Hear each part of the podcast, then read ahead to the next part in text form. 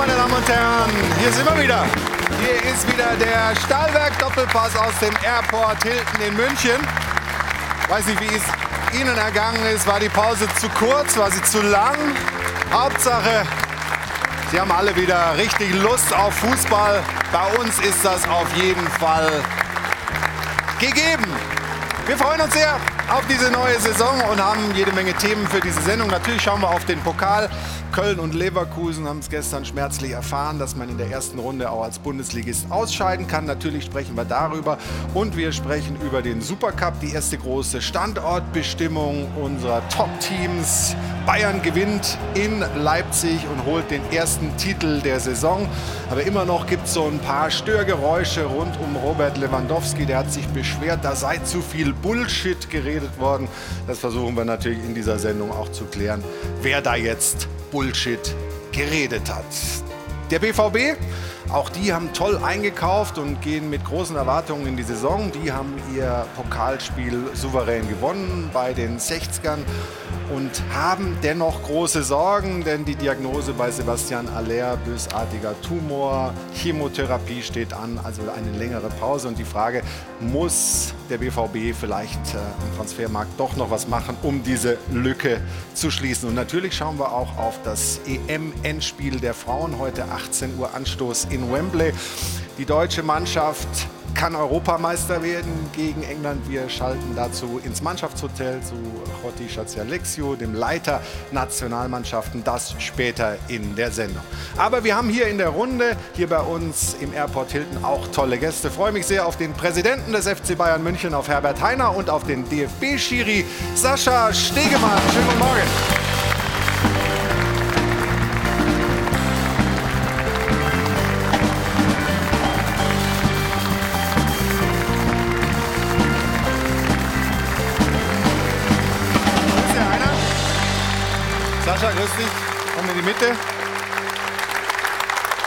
Erster Titel schon gewonnen. Ja, Sie sehen einen strahlenden Präsidenten. ja, das war eine, eine, eine, sehr unterhaltsame Geschichte gestern für den FC Bayern München, dann erfolgreich. Viele haben sich ja gefragt, wie wird das alles ohne Robert Lewandowski? Gibt Ihnen das Anlass zur Hoffnung, dass das eine erfolgreiche Saison werden könnte? Ja, ich denke, wir haben gestern erstmal ein sehr attraktives Fußballspiel gesehen mit äh, acht Toren. Mhm. Äh, wir waren in der ersten Halbzeit unheimlich dominant. Die Mannschaft hat hervorragend gespielt. Also es macht Lust auf mehr.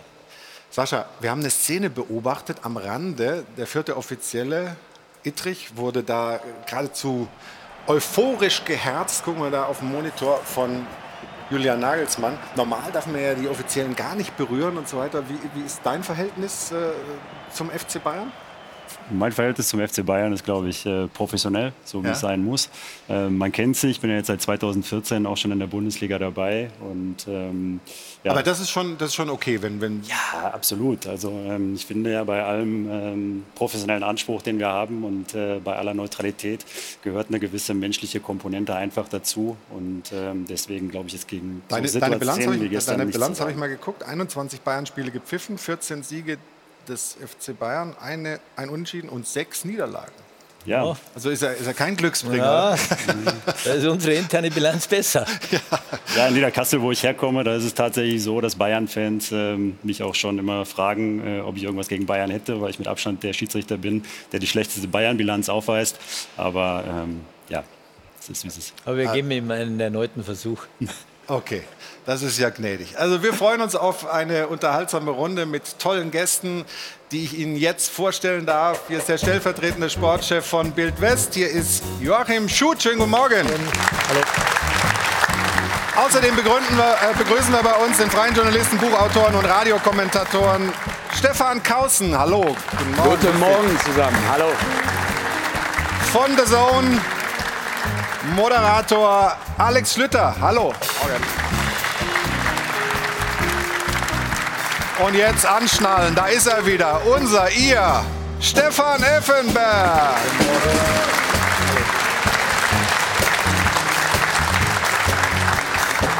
Falls Sie, liebe Zuschauerinnen und Zuschauer, die Stunde vor unserer Sendung verpasst haben, sehen Sie sie jetzt zum ersten Mal. Da ist sie wieder, meine Lieblingskollegin Jana Wosnica und sie hat die Frage der Woche dabei. Hallo Jana. Schönen guten Morgen. Endlich wieder.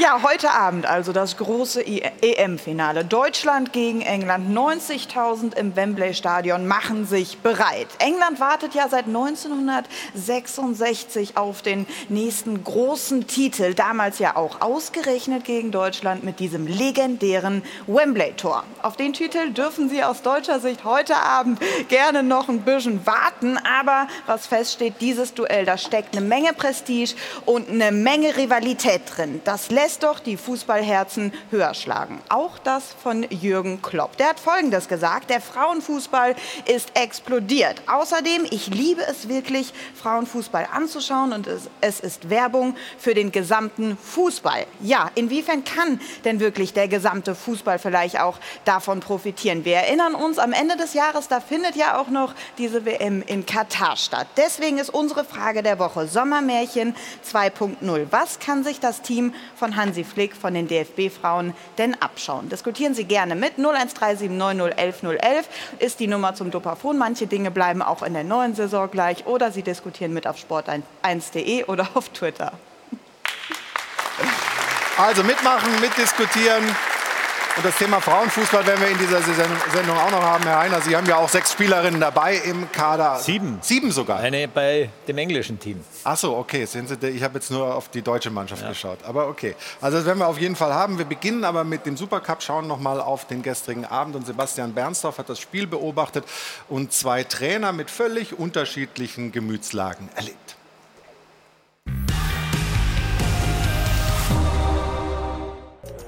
Für den einen ist es kaum auszuhalten.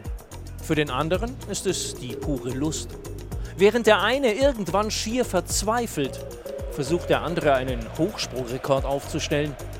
Und während Leipzigs Tedesco noch nie als Trainer ein Pflichtspiel gegen die Bayern gewonnen hat, startet Kollege Nagelsmann auch in diese Saison mit einem Titeltriumph und einem Offensivfeuerwerk, das vor allem der überragende Musiala mit inszeniert. Königstransfer Manet mühelos bei seinem ersten Pflichtspieltor. Und dank Musialas toller Vorarbeit Pavard mit dem nächsten Treffer.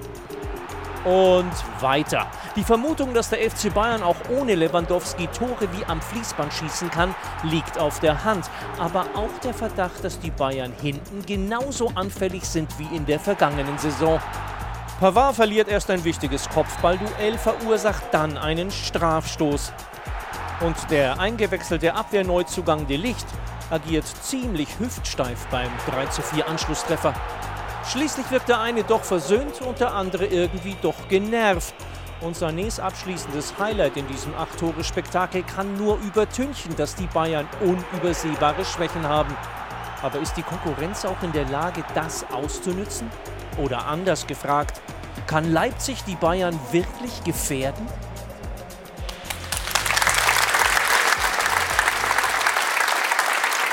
Es ist ja so schön am Anfang einer Saison, da kann man so viel Kaffeesatz lesen machen, so in die Glaskugel schauen.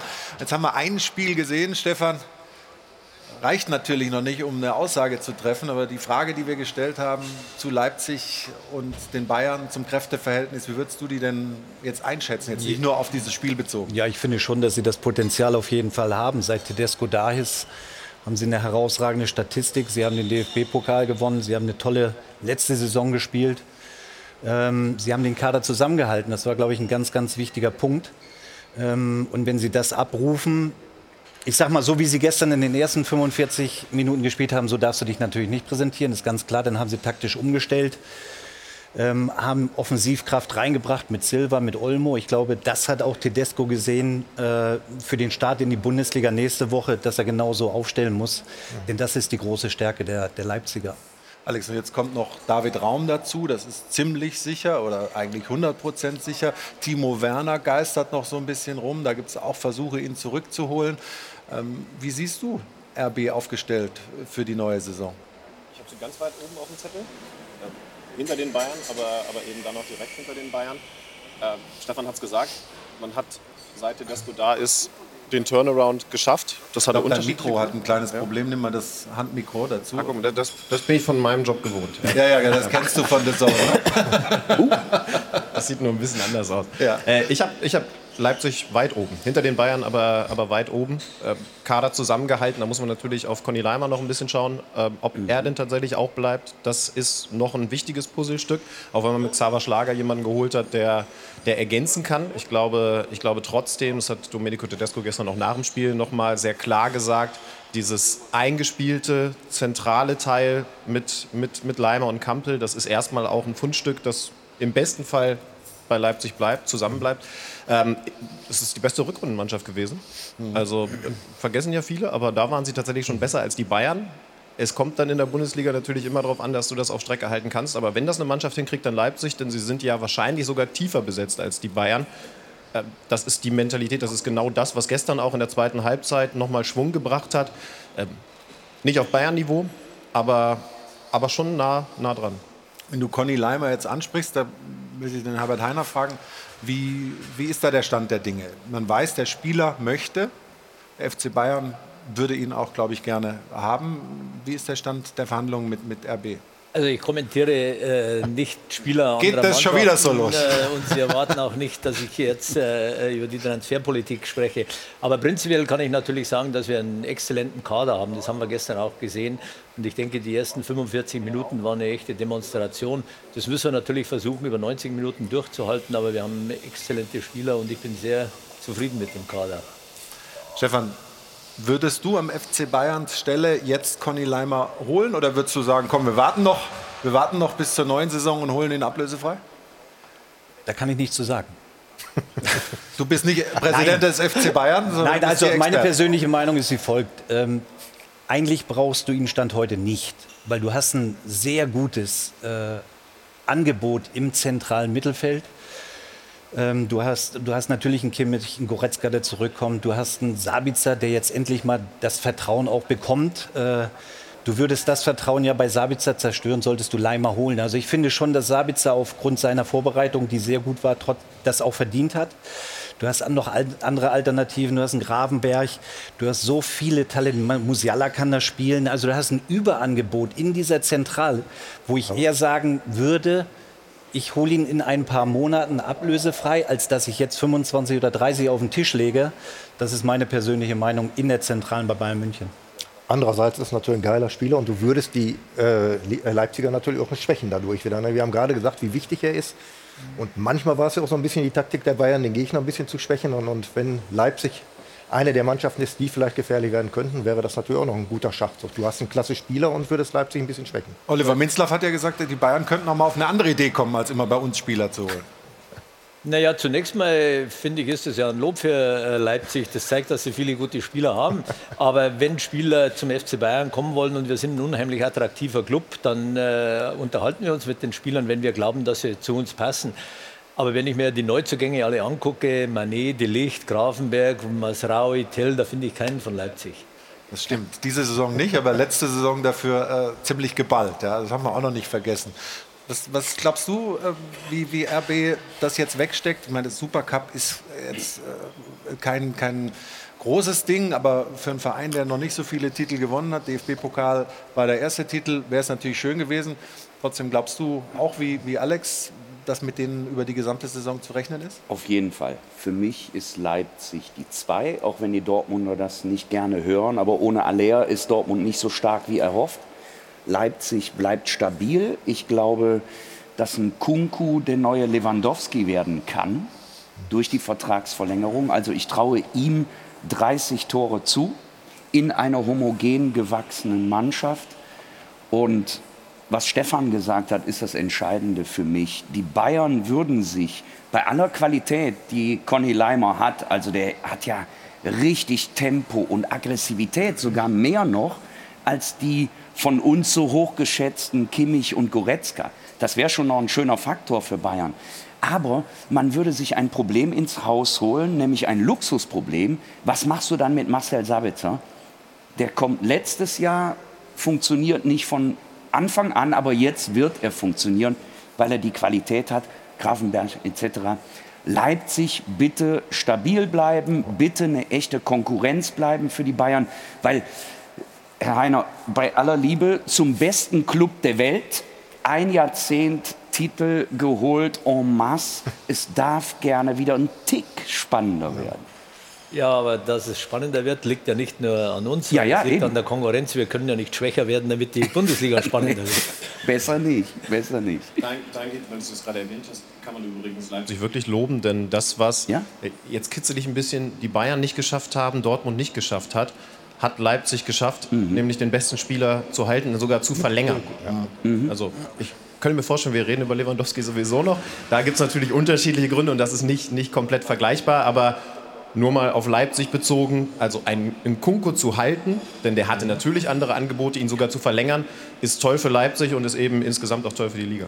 Also zunächst mal, wenn ich da kurz was dazu sagen Immer. darf, ich habe Leipzig gerade vorher gelobt und zum Thema äh, besten Spieler halten. Also wir haben gerade mit Goretzka, Kimmich, Coman, Gnabry, äh, Musiala, alle Müller, Neuer verlängert. Ich glaube, da brauchen wir uns nicht zu schämen.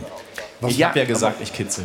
Ja, okay. Aber der Beste, das muss man schon sagen, ein Jahrzehnt Lewandowski in Dortmund dominiert. Wir dürfen nicht vergessen, am Anfang war der die zwei hinter Lukas Barrios, Ja, als Dortmund mit Kloppo zum ersten Mal Meister wurde. Dann dominiert er die Liga.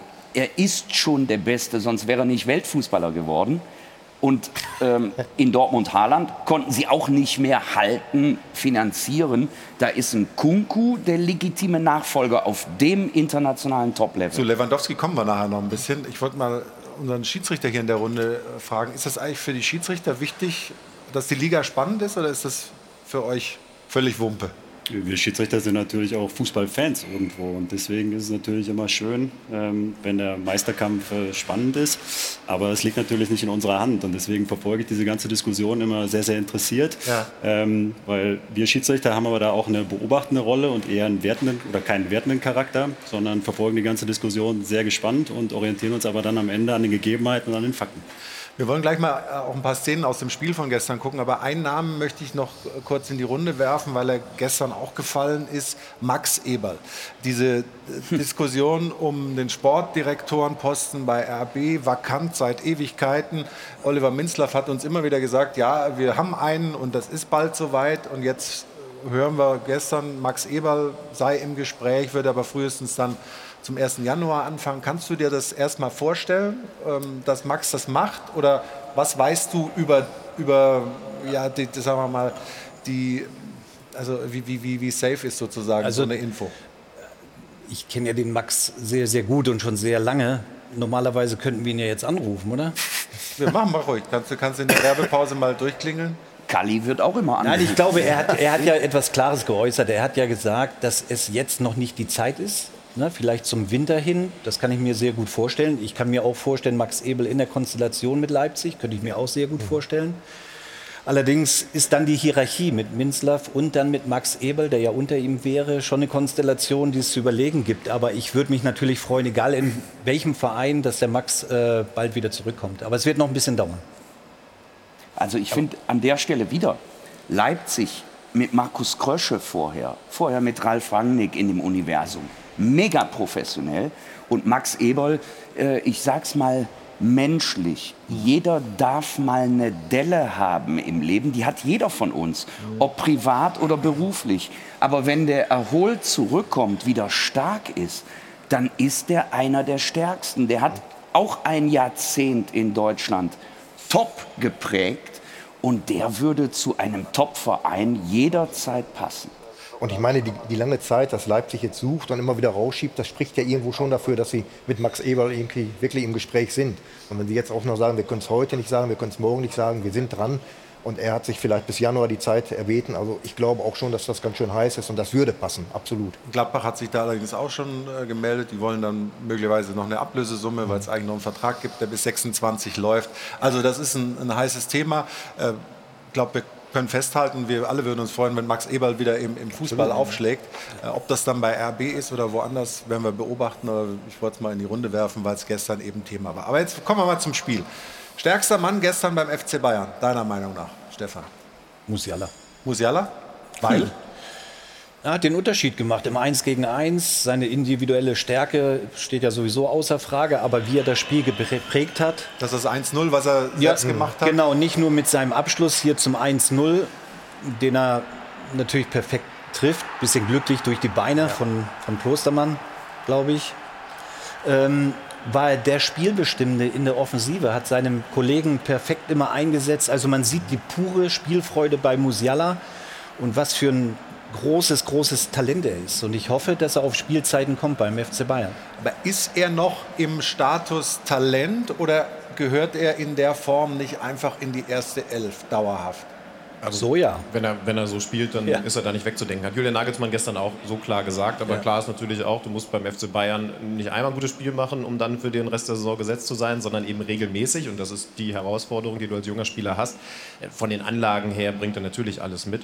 Das wird sicherlich auch eine ganz interessante Stelle beim Kader des FC Bayern in dieser Saison, weil wo packst Aber du ihn nicht hin? Nur da. Du hast, du nicht nur da, auch Nationalmannschaft.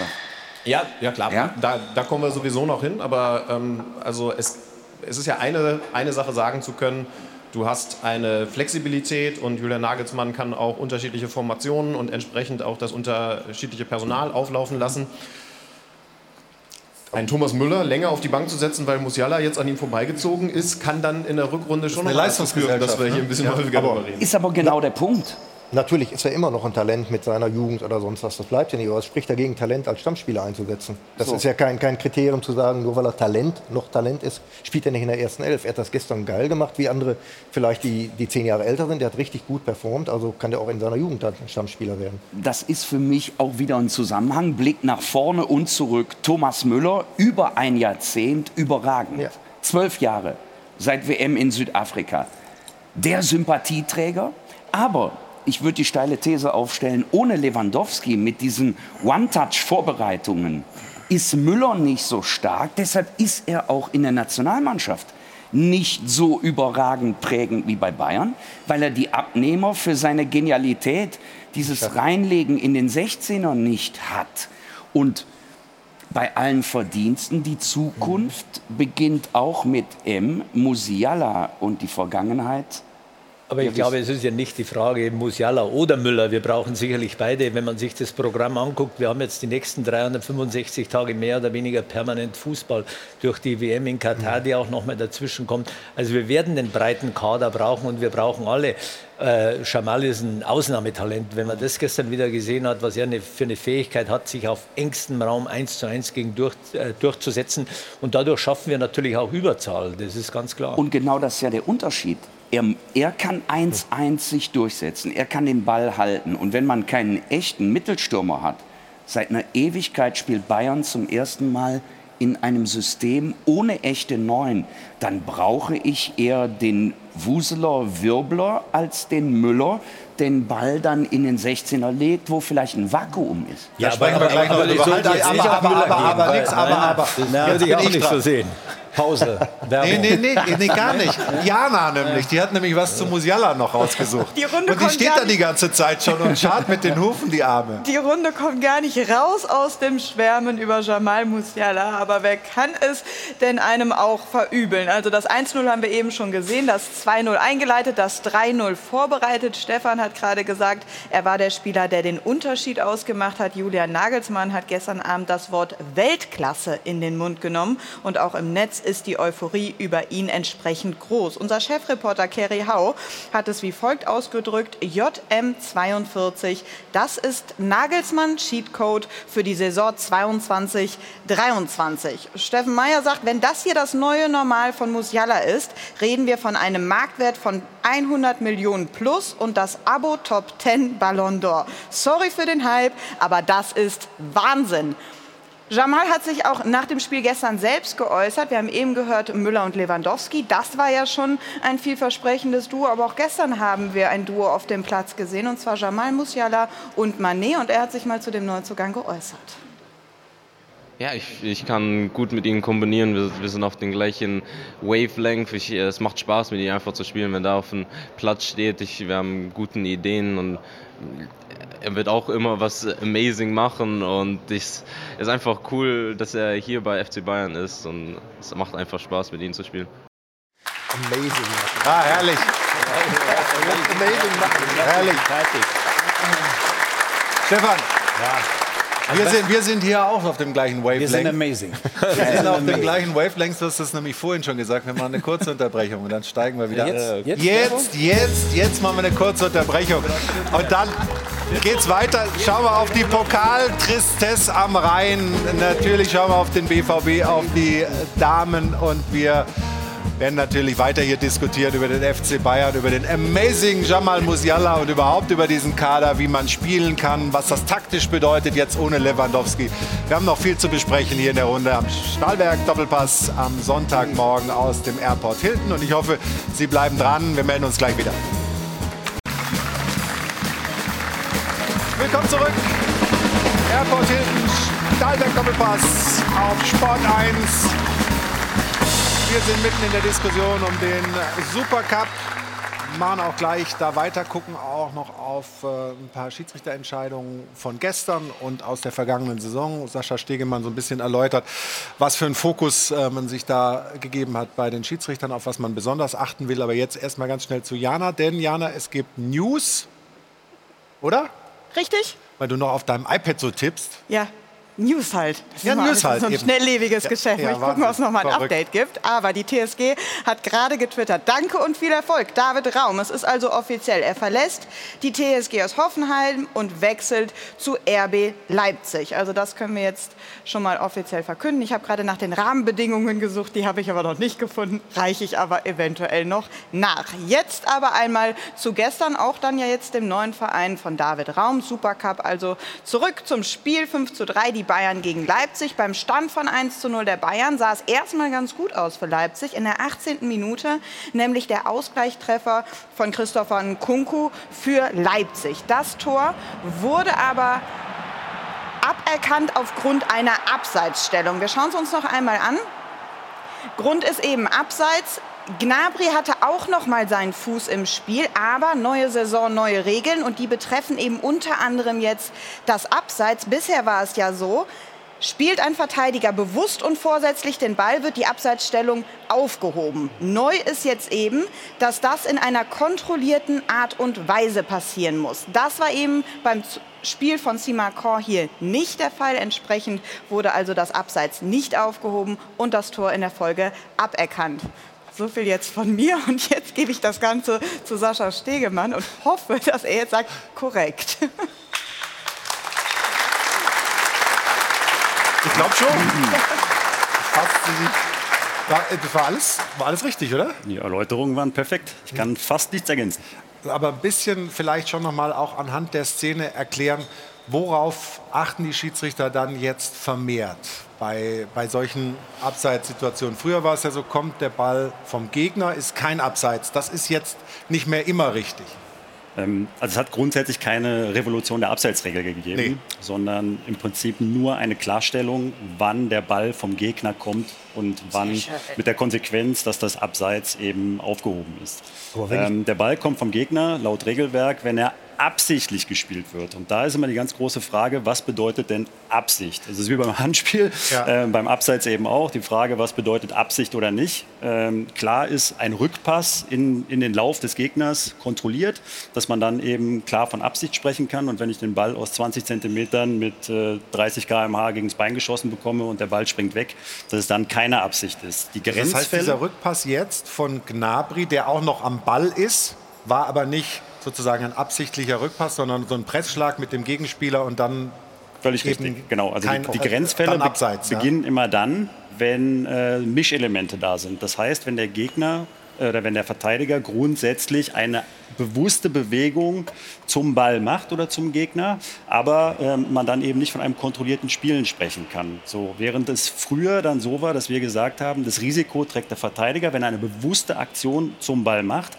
und seine Aktion misslingt, dass dann eben die Abseitsstellung nicht strafbar ist. Und dann hat es die Szene gegeben im Nations League-Finale zwischen ähm, Spanien und Frankreich, wo Frankreich äh, das 2 zu 1 erzielt hat und dementsprechend die Nations League gewonnen hat und äh, der Aufschrei relativ groß war und man dann überlegt hat, Mensch, das kann eigentlich nicht im, im Sinne des Erfinders sein und im Sinne des Fußballs und ist deswegen äh, einen Schritt zurückgegangen und hat die Absicht nunmehr enger gefasst. Bedeutet Absicht im Sinne des neuen Kontextes bedeutet ein kontrolliertes Spielen. Und kontrolliert heißt, ich muss in Kontrolle sein über den Ball und ich muss aber auch in Kontrolle sein über meinen eigenen Körper. Das heißt also, reflexartige Dinge, Torverhinderungsaktionen ähm, sind nicht kontrolliertes Spielen und damit keine Absicht. Und deswegen war die Situation gestern so, dass Gnabry Mhm. zwar grundsätzlich eine bewusste Aktion zum Ball macht, aber eben keine kontrollierte Aktion, Mhm. weil vorher der Leipziger am Ball ist und der eigentlich angeschossen wird und der Ball quasi von Gnabry abprallt. Aber das wird aber auch Diskussionen wieder geben. Ich meine, wenn ich die Szene gerade sehe, ich finde, ob jetzt der, ob er noch gestört worden ist dabei oder nicht, der Ball hat keine Richtungsänderung genommen, der geht eigentlich kontrolliert in meinen Augen zurück. Und die sagen, das war jetzt wieder nicht mehr kontrolliert. Also du hättest das Tor gegeben. Also ich fand es jetzt nicht so dramatisch, dass man sagt, dadurch ist jetzt der Rückpass irgendwie anders gelaufen, als, als er geplant war. Der hält den Fuß einmal hin, aber der geht ja nicht nach links oder rechts weg, der Ball, sondern... Also aber wird Sie- das nicht die nächsten Diskussionen wieder auslösen? Was war jetzt Absicht und was nicht? Aber Sie werden doch nicht denken, dass der Gnabry den Ball zu Umkunku zurückspielen wollte. Ich glaube, er wollte ihn eher quer rüberpassen und ist durch die Naja, Körperverdrehung klar. ist er Das dann zurückgegangen. Das wollte ich auch gerade gerade fragen. Also er wollte ihn vielleicht spielen, aber er wollte ihn auf keinen Fall dahin spielen. So ist und das heißt also, wenn, wenn ich einen Pass spielen will, aber, aber der rutscht mir so über den Spann ähm, und deswegen geht er hinten rein, dann bedeutet das was? Dann habe ich ja, ich habe auch Körperkontrolle, aber bin eben leider, ähm, Stefan, das ist nie passiert, mir, mir zu oft, technisch nicht gut genug und deswegen springt er dann zum Beispiel in Kunku vor die Füße. Gibt es dafür auch den VR demnächst, Also wir, wir, haben, wir, wir, wir, haben, wir haben auch noch zwei Szenen aus der, aus der vergangenen Saison dabei, äh, um das noch mal ein bisschen klar zu machen. Ähm, das eine ist, glaube ich, Bochum-Paderborn. Können wir, können wir, nee, das Bochum, ist, Bayern das und ist, das ist Paderborn. Aber um eins vielleicht noch mal ganz klar zu sagen, es klingt jetzt abstrakt beschrieben deutlich komplizierter und schwieriger, als es in der Praxis ist. Und ich glaube, dass äh, wir mit dieser veränderten Auslegung zu gerechteren Ergebnissen kommen werden, die auch im Sinne des Spiels sind. aber jetzt ganz kurz, ihr dürft gleich, Das alle, aber wir müssen auch an unsere Zuschauerinnen und Zuschauer denken. Bei diesem Tor, da ging es darum, wir, se wir sehen es Also- gleich in der Zeitlupe. Stefan, mach dir keine Sorgen, wir haben noch zwei Stunden Sendung. Ich hab Du kommst das kommentiert, das ja, Spiel ja, da, schon. also- aber da ging es darum, Deshalb. dass das eine, eine Berührung war und dadurch der Ball vom, vom, vom, vom Gegner kommt, richtig? Richtig. Die, die Problematik in diesem äh, Spiel bestand darin, dass der Schiedsrichter und der Videoassistent nicht belegen und eindeutig klarstellen konnten, ob der. Paderborner Spieler den Ball berührt hat oder nicht. Nach alter Auslegung war es so, hätte der Paderborner Spieler den Ball berührt, wäre es ein, eine eine nach damaligem Kontext kontrollierte Bewegung gewesen. Mit der Konsequenz, dass er das Risiko seiner verunglückten bewussten Aktion trägt, was wiederum in der Konsequenz zur Folge hat, dass es sich um ein sogenanntes Bad Play handelt und das Tor zählt. Das heißt, die Abseitsstellung von Haaland quasi nicht bestraft wird. Nach neuer Auslegung würde man sagen- würde man sagen ähm, Haaland zieht aus seiner Abseitssituation einen Vorteil, weil das hier kann man nicht als bewusstes, Bewusstes und Spiel, ne? kontrolliertes Spielen definieren, sondern der, die Intention des Paderborner Spielers geht eher dahin, den Ball zu blocken bzw. das Durchstecken des Passes zu verhindern. Mhm. Das ist also kein kontrolliertes Spielen im Sinne der neuen Auslegung. Ich habe es verstanden, jetzt dürft ihr alle. Ich weiß, damals wurde sogar argumentiert, man könnte hören, dass der Paderborner Spieler. Das war. So war es nämlich. Man, man, da gab es einen Soundfile, wo man Genau. angeblich hören konnte, dass er das Schienbein irgendwie Genau. berührt. Der Ball hat die Richtung überhaupt nicht geändert, aber man würde so ein Pfeifen oder irgendwas hören. Also ist jetzt Zufall, aber ich habe das Spiel damals im ARD-Radio kommentiert. Hast Und die ne? Fragezeichen der, der, waren der redet da riesig. durch, der hört gar nichts. Hört Und die Stimme. Argumentation, deshalb war ja auch Steffen Baumgart nachher so auf der Palme. Der hat ja da den berühmten Satz gesagt, Herr Heinau, Sie mögen ihn mir verzeihen. Wir sind kein, nee, ich bin keine Aktiengesellschaft. Dieses Tor kostet uns als Paderborn Millionen. Die braucht der BVB nicht, aber wir wohl. Und die Argumentation des Schiris war tatsächlich, er hätte den, um mit Musiala zu sprechen, Amazing Sound vernommen vom Schienbeinschoner und deshalb gepfiffen. Also der VAR hat nichts gesehen. Auch die Lupe konnte nicht beweisen, dass es eine Berührung gab. Sondern der Soundeffekt. Aber damit ist es doch richtig, dass man das angepasst hat, dass man sagt, okay, wir wollen das nicht mehr haben, sondern wir, wir, wir, wir, wir, können ja entscheiden, dass der Abwehrspieler da jetzt nicht bewusst den Ball gespielt hat, sondern der hat versucht, den abzuwehren, hat ihn vielleicht leicht gestreift, vielleicht auch nicht. Selbst das können wir ja jetzt auch ein Jahr oder anderthalb Jahre später nicht, nicht nach, nachweisen. Korrekt und so ähnlich war es im Nations League Finale eben auch, dass man Mhm. sagt, so eine Auslegung, wie sie hier zur damaligen Zeit vorgenommen wurde und auch korrekt war, ähm, kann ja nicht im Sinne des Spiels sein. So, und deswegen hat man im Prinzip jetzt das Ding zurückgedreht und gesagt, für ein absichtliches Spielen mit der Konsequenz, dass der Ball vom Gegner kommt, braucht es wirklich ein kontrolliertes Element. Ein kontrolliertes Element bedeutet, ich habe Kontrolle über den Ball, Mhm. ist in dem Fall nicht gegeben, und Kontrolle auch über den Körper. Das heißt, ähm, wenn man sich das vielleicht plastischer vorstellt, äh, wirklich der klassische Rückpass. Ja. Das ist im Prinzip das, der Prototyp und das anschaulichste Beispiel dafür, wann der Ball vom Gegner kommt Wir werden, und wie die wir Auslegung werden in Zukunft häufiger hier in der Sendung über solche Fälle reden, weil wir haben eine neue Rubrik, äh, auch mit äh, unserem gemeinsamen Partner, das Örtliche, ab dem 14. August.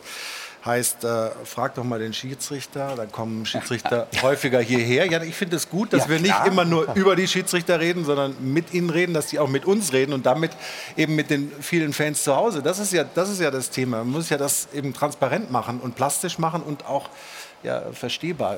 Die haben sowieso den schwierigsten Job im Profifußball. Nach Radiokommentator. Nee, nee, nee, nee, nee, nicht annähernd. Ja? Drei Euro, oder? Schwierigster Job im Profifußball. Komm, damit wir mal einen Anfang machen in der Saison. Also, ich finde, äh, der wichtigste Satz ist aber von Schiri Stegemann gesagt worden. Es muss im Sinne des Spiels sein. Und auch wenn wir jetzt eine neue Grauzone erschaffen, weil jetzt haben wir einen neuen Interpretationsspielraum. Vorher war es schwarz oder weiß. Jetzt liegt viel dazwischen. Ähm, ist immer noch entscheidend im Sinne des Spiels. Und jeder Amateurkicker kann nachvollziehen, dass das nicht zur Aufhebung des Abseits hätte führen dürfen. Ich habe ich hab vor allen Dingen Sie Schiss, verstanden. ich habe vor allen Dingen Ja. Schiss, dass das Spiel jetzt noch mehr auseinandergerissen wird, wenn da der VAR auch noch einschreitet. Bei Abseits, bei Tor, ja oder nein, jetzt Rückpass, bewusst oder nicht. Und dann, wenn wieder so lange gezögert Nein, wird, das soll schon der wird, Schiedsrichter auf dem Feld entscheiden. Das soll er direkt, ja. Ja, natürlich. Der VA ist die Kontrollinstanz und der Ja, gut, ja nur dann einmischen, in Anführungsstrichen, wenn Tore fallen oder es zu Dabei nicht Strafstößen mehr. kommt. Aber nicht bei jeder Abseitssituation. So, und nochmal, um das auch nochmal klar zu sagen, ähm, dass die, die Grauzonenfälle werden deutlich geringer werden. Ja? Und die Diskussionen, glaube ich, werden deutlich weniger werden, als es in der Vergangenheit der Fall war. Weil ähm, dass es sich wirklich um ein absichtliches Zuspiel handelt in einer kontrollierten Art und Weise, ist der absolute Ausnahmefall und wir werden in der Praxis zukünftig häufiger eine Abseitsfahne sehen, als es in der Vergangenheit der Fall war. Aber trotzdem die Diskussionen weniger werden, dann macht ihr die Rechnung eigentlich ohne uns hier. Ohne, ohne uns hier. Ja, dann, dann, dann wäre ja. eure Rubrik ja auch Quatsch. Ja, Aber, eben. aber die wird natürlich äh, weiterhin mit Leben gefüllt werden. Ich glaube tatsächlich, dass, dass wir uns ja von dem Gedanken so langsam verabschieden müssen, dass es irgendwann eine Regeländerung geben wird, Wo 100% die, die, die Gerechtigkeit- hundertprozentig Gerechtigkeit hat, die total einfach für alle verständlich ist. Aber ich finde genau den Schritt jetzt, in, bei diesem speziellen Fall, gibt es auch auch ganz gut. viele andere Bereiche total gut, weil man es mehr versteht. Also wi- wir, die diesen Job haben und die Zuschauer zu Hause, sie kapieren, dass das eine sinnvolle Änderung ist, weil das, was wir da jetzt bei diesem Spiel, äh, bei dem Haaland dann am Ende profitierte gesehen haben, das war einfach nicht fair. Und das, Das war- das, das sieht war jeder nicht okay. Zuschauer und dann stört es ein und dann hat man auch keine Lust, sich mit dieser Regel so richtig zu beschäftigen als Zuschauer. Und da ist das total sinnvoll, finde ich. Jetzt haben wir noch einen Fall äh, aus der zweiten Liga. Den hat Jana für uns. Genau, strittig war er durchaus. Jetzt geht es nicht um eine Abseitssituation, sondern um ein vermeintliches Handspiel. Vergangene Woche beim Spiel Hannover 96 gegen den FC St. Pauli. Wir achten hier auf Pauli-Spieler Zwigalla. Ihm wird also das Handspiel vorgeworfen. Schiedsrichter Felix Zweier entscheidet auf elf Meter. Fragwürdig, weil wenn wir die Szene noch mal sehen, mehr Arme anlegen als Zwigalla geht eigentlich in dem Fall nicht. Deswegen kann man hier durchaus ein Fragezeichen hintersetzen. Wir haben da mal eine Lupe draufgelegt. Und warum betone ich das so? Weil sich der Schiedsrichter Felix Zweier nach dem Spiel wie folgt geäußert hat. tatsächlich verlasse ich mich dann auf eine Wahrnehmung. Ich fühlte mich auch nicht so alleingelassen, weil ähm, die Kollegen im Keller prüfen dann die Perspektiven. Und hier ist jetzt sogar technisch noch mal eine Lupe raufgelegt worden, die wir dort ähm, nicht zur Verfügung haben. Und das Bild hat ihn dann am Ende auch nicht überzeugt. Insofern ähm, kann man sagen, anhand des Bildes, was wir jetzt gesehen haben, finde ich meine Feldentscheidung nicht hundertprozentig bestätigt. Ich finde die Bilder aber auch nicht hundertprozentig in die andere Richtung. Hm. Die Lupe gibt es also nicht im Kölner Keller. Ich weiß nicht, Sascha, um Licht, um Farb-TV müssen wir uns aber keine Sorgen machen, oder? Alles wunderbar. ja. Dann bräuchtet ihr noch mehr technische Hilfsmittel, also um zum Beispiel das Bild so wie in dem Fall aufzublasen, Details rauszuziehen. Das ist natürlich immer die Frage, wo will man hin und was ist die Grundidee des Videoassistenten? Weil wir haben ihn damals im Prinzip eingeführt, um klare und offensichtliche Fehler rauszufiltern. Ja, also Andreasen-Handspiel, ähm, Maradona-Handspiel damals im WM-Finale 86. Das sind ja so diese, diese klassischen Dinge. Oder die Werner-Schwalbe damals beim Spiel RB Leipzig gegen, gegen Schalke 04, ähm, wo der Aufschrei nachher riesengroß war. So, und das war im Prinzip die Entstehungsgeschichte des äh, Videoassistenten, dass man gesagt hat, klare und offensichtliche Fehler. So, und so sind wir damals auch an den Start gegangen und haben die Eingriffsschwelle, das heißt, wann schaltet sich der Videoassistent äh, von Köln aus ein und empfiehlt dem äh, Schiedsrichter auf dem Spielfeld ein, ein On-Field-Review, das heißt, sich die Szene am Spielfeldrand nochmal anzusehen. Und äh, wie gesagt, da haben wir gesagt, die Eingriffsschwelle ist sehr, sehr hoch und es müssen im Prinzip alle unisono sagen, die Entscheidung muss eine andere sein. So, das war die Entstehungsgeschichte des VRs. So, dann ähm, ist natürlich jetzt immer die Frage, wo will man in Zukunft hin? Will man an der grundsätzlichen Leitidee des Videoassistenten festhalten? Oder sagt man, Mensch, das, Pro das Projekt ist jetzt fünf, sechs Jahre alt, die Diskussionen nehmen zu. Ähm, wir gehen einen Schritt zurück, senken die Eingriffsschwelle ab und gehen mehr zur Grundidee, Mensch, Schiedsrichter, schau dir das doch nochmal an im mhm. Sinne einer Second Chance. Das heißt also, das, was du entschieden hast, schaust dir nochmal an, deckt sich Wahrnehmung mit dem, was du auf dem Spielfeld gesehen hast oder nicht, hat natürlich in der Konsequenz auch mehr Unterbrechungen zur Folge. die Pausen sind ja sowieso schon unangenehm. Pausen sind ja? lang und deswegen ist immer die Frage, wo will man hin? In Deutschland sind wir aktuell noch auf dem Stand, äh, dass wir sagen, Mensch, klare und offensichtliche Fehler. Ähm, aber das ist äh, eine Philosophiefrage.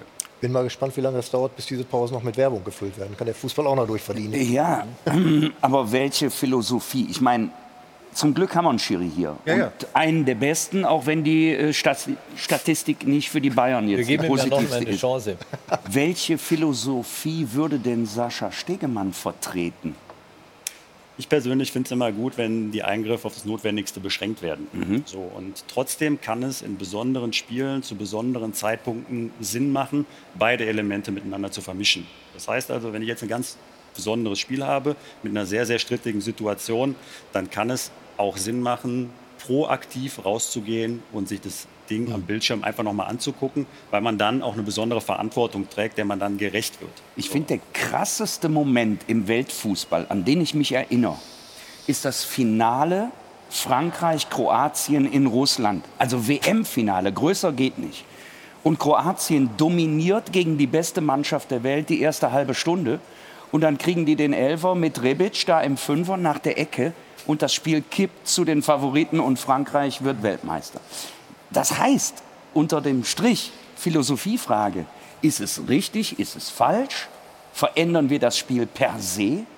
Können wir überhaupt eine Art von Objektivität in den VAR reinbringen? Oder ist der. Interpretationsspielraum so groß? Stefan, du lieferst uns so viel, so viel Material für unsere Rubrik. Das ist mit, kannst du mir in der Pause, die wir jetzt haben, noch ein paar Fragen aufschreiben? Schick dir eine WhatsApp. Ja, Wir sehr müssen ihn wieder einladen. Ja, ja, genau. Das war der Fußball früher einfach. Der Schiedsrichter hat gepfiffen, war Entscheidung und fertiges Spiel ging weiter. Dann hat man sich darüber geärgert. Jetzt wird trotzdem genauso viel diskutiert. So ist es und diese Pausen, das ist ein Problem. Eine kurze Sache noch wirklich kurz. Es wird jetzt bei der WM so eine halbautomatische Abseitsentscheidung geben. Wird das die Wartezeit verkürzen, bis eine Entscheidung feststeht, war das Tor regulär oder nicht, wenn es jetzt äh, Ich glaube ja, war? insbesondere in diesen ganz, ganz knappen Situationen. Voraussetzung ist natürlich, dass die Technik einwandfrei funktioniert und äh, das muss vom Videoassistenten natürlich auch immer noch mal gegengecheckt werden. Aber ich glaube, dass mit diesem automatisierten System die Wartezeiten für den Zuschauer etwas äh, gekürzt werden. Das wäre doch dann eine gute Nachricht. Also wir machen eine kurze Unterbrechung, liebe Zuschauerinnen und liebe Zuschauer. Sind gleich wieder hier im Stahlwerk Doppelpass mit vielen, vielen Themen. Natürlich gucken wir auf die DFB-Damen. Wir schauen uns den äh, BVB genau an. Wir gucken auch, was der FC Bayern diese Saison so leisten kann. Viel zu besprechen hier bei uns. Wir freuen uns sehr, dass wir hier in der Runde gleich weiter diskutieren und dass Sie weiterhin am Start bleiben. beim Stahlwerk Doppelpass aus München. Bis gleich. Wieder beim Stahlwerk Doppelpass. Kommen Sie doch rein zu uns in die Runde. Herbert Heiner, der Präsident des FC Bayern München, ist bei uns. Wie war der Sommer eigentlich? Haben Sie sich schön erholt? Der Sommer war geschäftig, ja. Äh, wie Sie ja gesehen haben. Wir haben viel getan und das gehört natürlich auch dazu. Äh, wir haben ja dieses Mal ganz bewusst viel früher angefangen und haben uns hingesetzt und einen detaillierten und strukturierten Plan für den Transfermarkt gemacht. Und wir wollten dieses Mal vor der Welle sein. Äh, wir haben ja in der Vergangenheit schon mal das eine oder andere Jahr gehabt, wo wir dann zum Schluss noch etliche Transfers gemacht haben. Und da haben wir festgestellt, dass das nicht immer äh, die beste Lösung war. Und ich muss sagen, ich bin unheimlich zufrieden, wie es diesmal gelaufen ist. Wir sind mehr oder weniger durch. Wir haben äh, Spitzenleute bekommen mit Sadio Mané, einen absoluten Weltfußballer, mit De Licht jetzt eine Führungspersönlichkeit für die Abwehr. Also insofern war es geschäftig, aber auch sehr erfolgreich, finde ich. Wir werden gleich darüber sprechen, wo das dann plötzlich herkam, das viele Geld, was der FC Bayern da locker gemacht hat. Das hörte sich am Ende der vergangenen Saison noch ganz anders an. Da hatte man das Gefühl, das ist eine arme Kirchenmaus, der FC Bayern München, und da geht gar nichts. Und jetzt waren dann doch äh, ganz ordentliche Summen im Spiel.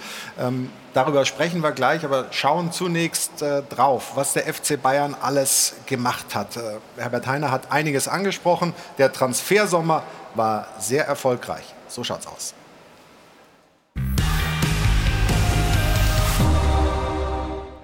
Julian Nagelsmann dürfte ziemlich glücklich sein. Im zweiten Jahr als Bayern-Trainer hat ihm sein Arbeitgeber endlich mal ein paar Fußballer gekauft und ein paar Bankdrücker verkauft. Und dabei war man doch angeblich gar nicht so richtig flüssig. Also zunächst muss man ja mal sagen, wir haben jetzt zwei Jahre Corona-Pandemie hinter uns und da fehlen uns zwischen 150 und 200 Millionen an Einnahmen. Oh, wir wollten schon sammeln gehen, aber dann hat man doch noch ein paar fette Kröten in der Kasse gefunden. So schaut's aus. Es war höchste Zeit für eine personelle Blutauffrischung. Zwei Jahre lang, seit dem Champions League-Sieg, haben die Münchner einen schleichenden Qualitätsverlust des Kaders hingenommen. Topspieler gingen, Ersatzspieler kamen. Kein Problem in der Bundesliga, aber international verabschiedete sich der sechsfache Champions League-Gewinner jedes Jahr ein bisschen mehr von der europäischen Spitze. So schaut's aus. In diesem Jahr scheiterten die Bayern dann am siebten der spanischen Liga und die Versuche, die Saison schön zu reden, wurden immer mühsamer. Also ich würde die Saison als insgesamt gut bezeichnen. Gut, also eine 2 gibt es nur für mindestens zwei Titel. Diese gute Benotung wollte der Sportvorstand deshalb auch nicht unterschreiben. Ja, ich würde schon, äh, was denn, drei geben vielleicht, weil äh, ich bin sehr Champions League orientiert okay. und äh, deswegen dadurch, dass wir auch aus dem Pokal ausgeschieden sind, äh, bin ich ähm, nicht zufrieden mit der Saison. So schaut's aus. Zehn Meisterschaften in Folge. Das soll bitte schön so weitergehen, wenn's nach den Bayern geht. Leipzig und Leverkusen sind aber auch stark. Und weil Borussia Dortmund jetzt gut bis sehr gut eingekauft hat, spürte man in München möglicherweise auch national ein bisschen Druck. Es wäre für diese Herren ein echter Stimmungskiller, wenn Niklas Süle nach fünf Meisterschaften in München ausgerechnet mit Dortmund den sechsten Titel holt. So schaut's aus. Robert Lewandowski ist bekanntlich weg und es wusste auch jeder, dass das so kommt. Also fast jeder. Er hat bei uns Vertrag bis zum 30.06.2023 und so lange wird er spielen bei uns. Er spielt jetzt in Barcelona, hat dafür aber noch knapp 50 Millionen Transfererlös reingespielt. Nicht schlecht für einen knapp 34-Jährigen. 41 Tore in der Bundesliga sind wunderbar, aber richtig große Spieler entscheiden auch große Spiele, zum Beispiel Gerd Müller und dieser junge Herr da. Lewandowski würde das wahrscheinlich für Bullshit halten, den gleichen Bullshit, den seiner Meinung nach die Bayern-Bosse über ihn erzählt haben. So schaut's aus. Fassen wir mal zusammen. Bayern München hat jetzt auf dem Papier einen Kader beieinander, der national und international sehr konkurrenzfähig ist. Bravo Brazzo! Warum hat er so eigentlich in den letzten zwei Jahren nicht eingekauft? Egal. Nach der letzten Saison ist den Bayern-Bossen, Achtung Wortspiel, einfach der Licht aufgegangen. Und jetzt ist das Festgeldkonto zwar etwas leichter, doch im Kader stehen dafür echte Schwergewichte. So schaut's aus.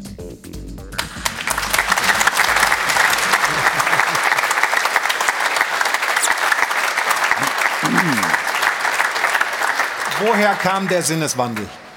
Jetzt doch noch mal richtig anzugreifen auf dem Transfer. Ja, das ist ja kein Sinneswandel, der FC. Na, aber es klang anders als, ich glaube, Sie saßen da oder da, weiß ich gar nicht, aber als sie gesagt haben, wir, wir haben ja das Geld gar nicht, wir haben so und so äh, viele Verluste aus der Corona-Zeit zu verkraften. Das habe ich so nicht gesagt. Ich habe gesagt, dass wir äh, 150 bis 200 Millionen weniger Einnahmen haben und dass wir deswegen kreativer sein müssen. Aber das heißt ja nicht, dass wir nichts am Markt machen. Der FC Bayern hat immer den Anspruch, die höchsten Ziele zu erreichen und wir wollen die Champions League gewinnen. Und wenn wir das Gefühl haben, wir brauchen dazu Blutauffrischung, äh, dann werden wir die auch holen. Das haben wir auch gemacht. Wenn Villarreal nicht gewesen wäre, hätten Sie dann auch so entschieden? Das glaube ich nicht, äh, äh, dass äh, Villarreal der entscheidende Punkt war, denn wir richten uns weder nach Dortmund noch nach irgendeinem einzelnen Spiel, sondern wir haben uns, wie ich ja schon gesagt habe, früh genug im Frühjahr zusammengesetzt, Hassan, Oliver Kahn, meine Wenigkeit, um zu sagen, so, was glauben wir denn, was wir in der Zukunft an Verstärkungen brauchen, was ist am Markt vorhanden, wie können wir das finanzieren. Dann haben wir einen Plan gemacht und so haben wir den auch abgearbeitet. Hast du, Stefan, diesen ganzen Basta-Bekundungen von Oliver Kahn, von Herbert Heiner, von, von Brazzo eigentlich geglaubt, als sie damals immer gesagt haben, Lewandowski hat Vertrag bis Mitte 23 und er spielt bis Mitte 23 bei uns? Ja, also nicht wirklich. Nicht wirklich? Nein, nein. Weil so ist es im Geschäft, das gehört zum Pokern dazu. Und ich glaube, ganz entscheidend oder mitentscheidend war einfach auch dann das Verhalten von Lewandowski nicht nur in den letzten Spielen, wo man ja durch seine Körpersprache ja gemerkt und gespürt hat, dass er eigentlich woanders hin möchte. Dann hat er das ja in Interviews auch äh, kundgegeben, sein Berater ja auch. Und von daher hing es dann im Endeffekt nur noch an der Ablösesumme. Und wenn du für einen fast 34, äh, 34-Jährigen 40 Millionen plus, also fast 50 Millionen bekommst, dann kann ich diesen Verkauf absolut nachvollziehen. Und man muss vielleicht auch noch dazu sagen, Stefan, wir haben ja vom, äh, von der ersten Diskussion äh, mit Robert Lewandowski, dass er weg will, bis zu dem Zeitpunkt, wo er dann gegangen ist, haben wir auch die Chance gehabt, Alternativen zu finden. Wir haben dann Sadio Mané äh, verpflichtet in der Zwischenzeit, aber es war natürlich nicht zu dem Zeitpunkt äh, im Mai, als Robert Lewandowski geäußert hat, dass er weggehen äh, wollte. Und wenn man dann mal Alternativen hat, dann kann man auch über eine alternative Situation des Weggangs nachdenken. Genau. So, und dieselbe Situation hat es ja mit Süle auch gehabt. Jetzt hast du Alaba verloren, dann hat Süle gesagt, ich möchte den Verein verlassen. Dann muss ja Bayern München handeln. Wir können ja nicht sagen, wir, wir spielen genau mit der Defensive weiter, sondern sie sind dann auf der Licht zugegangen, der hat Bereitschaft bekundet und dann kam der Transfer zustande. Auch dieser Transfer ist für mich total nachvollziehbar. Und ich glaube, das ist auch mitentscheidend, dass du Spieler abgegeben hast für mehr Geld, als dass du sie eingekauft hast, die eben bei Bayern München nicht die Rolle gespielt haben. Ich glaube, das wird viel so unter den Teppich gekehrt, aber das ist eigentlich die, die große Kunst gewesen vom, von Hasan Salihamidzic und den Verantwortlichen, das eben zu schaffen. Ja. das gehört für mich auch unter dem äh, Aspekt Kreativität dazu, dass wir eben auch Geld auf der anderen Seite besorgt haben. Nicht nur ausgegeben, sondern wir haben auch ja. Geld besorgt. Wir haben ja Lewandowski verkauft, Oma Richards, Chris Richards, Mark Rocker und wie du richtig sagst, für mehr Geld für das, was sie gekauft haben. Wir können mal auf die Transferausgaben gucken, äh, europaweit. Da ist der FC Bayern äh, relativ weit oben. Da sind jetzt, das sind nur die Ausgaben. Da muss man natürlich noch abziehen, ähm, 70 Millionen, 75 Millionen, die reingekommen sind. Also 60 Millionen ungefähr netto hat man ausgegeben. Der FC Barcelona steht ganz oben. Über den hat ja Julian Nagelsmann gesagt, die haben kein Geld, kaufen aber jeden Spieler. Da gab es dann gleich den Konter aus Barcelona. Ähm, war das klug? Ja, Julian Nagelsmann ist ein sehr kommunikativer Typ, äh, das äh, weiß man. Also war nicht klug. Ich würde sagen, wir konzentrieren uns auf den FC Bayern München. Der FC Barcelona soll machen, was sie für richtig finden. Und wenn sie jetzt ihre Medienrechte verkaufen, dann äh, sehe ich das gelassen, weil dann haben sie auch das Geld, äh, den Lewandowski zu bezahlen. Äh, und insofern. Äh, Aber Flo, in der Statistik ist aus meiner Sicht ein gravierender Fehler drin. Die Folgekosten des Haaland-Transfers von Man City sind dann nicht drin. Der verdient. Ja, das sind, das sind, das sind Transfer, Transferausgaben. Ja, Transfer. Das, ja, ja. das die war Gehälter ja die, können wir nicht noch da reinrechnen. Ja, aber das ist ein entscheidender Punkt.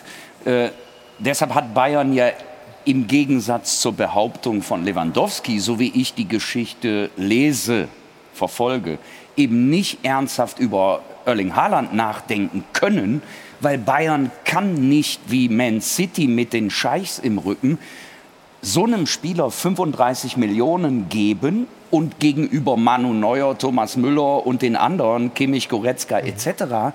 argumentieren, der verdient locker 60, 70 Prozent nochmal on top. Und das war ja auch der Knackpunkt äh, für mich, der wichtigste Verlust von Bayern. Alaba. David Alaba will auf einmal in eine Gehaltskategorie, wo Bayern zu Recht sagt, nee, bis hierhin und nicht weiter.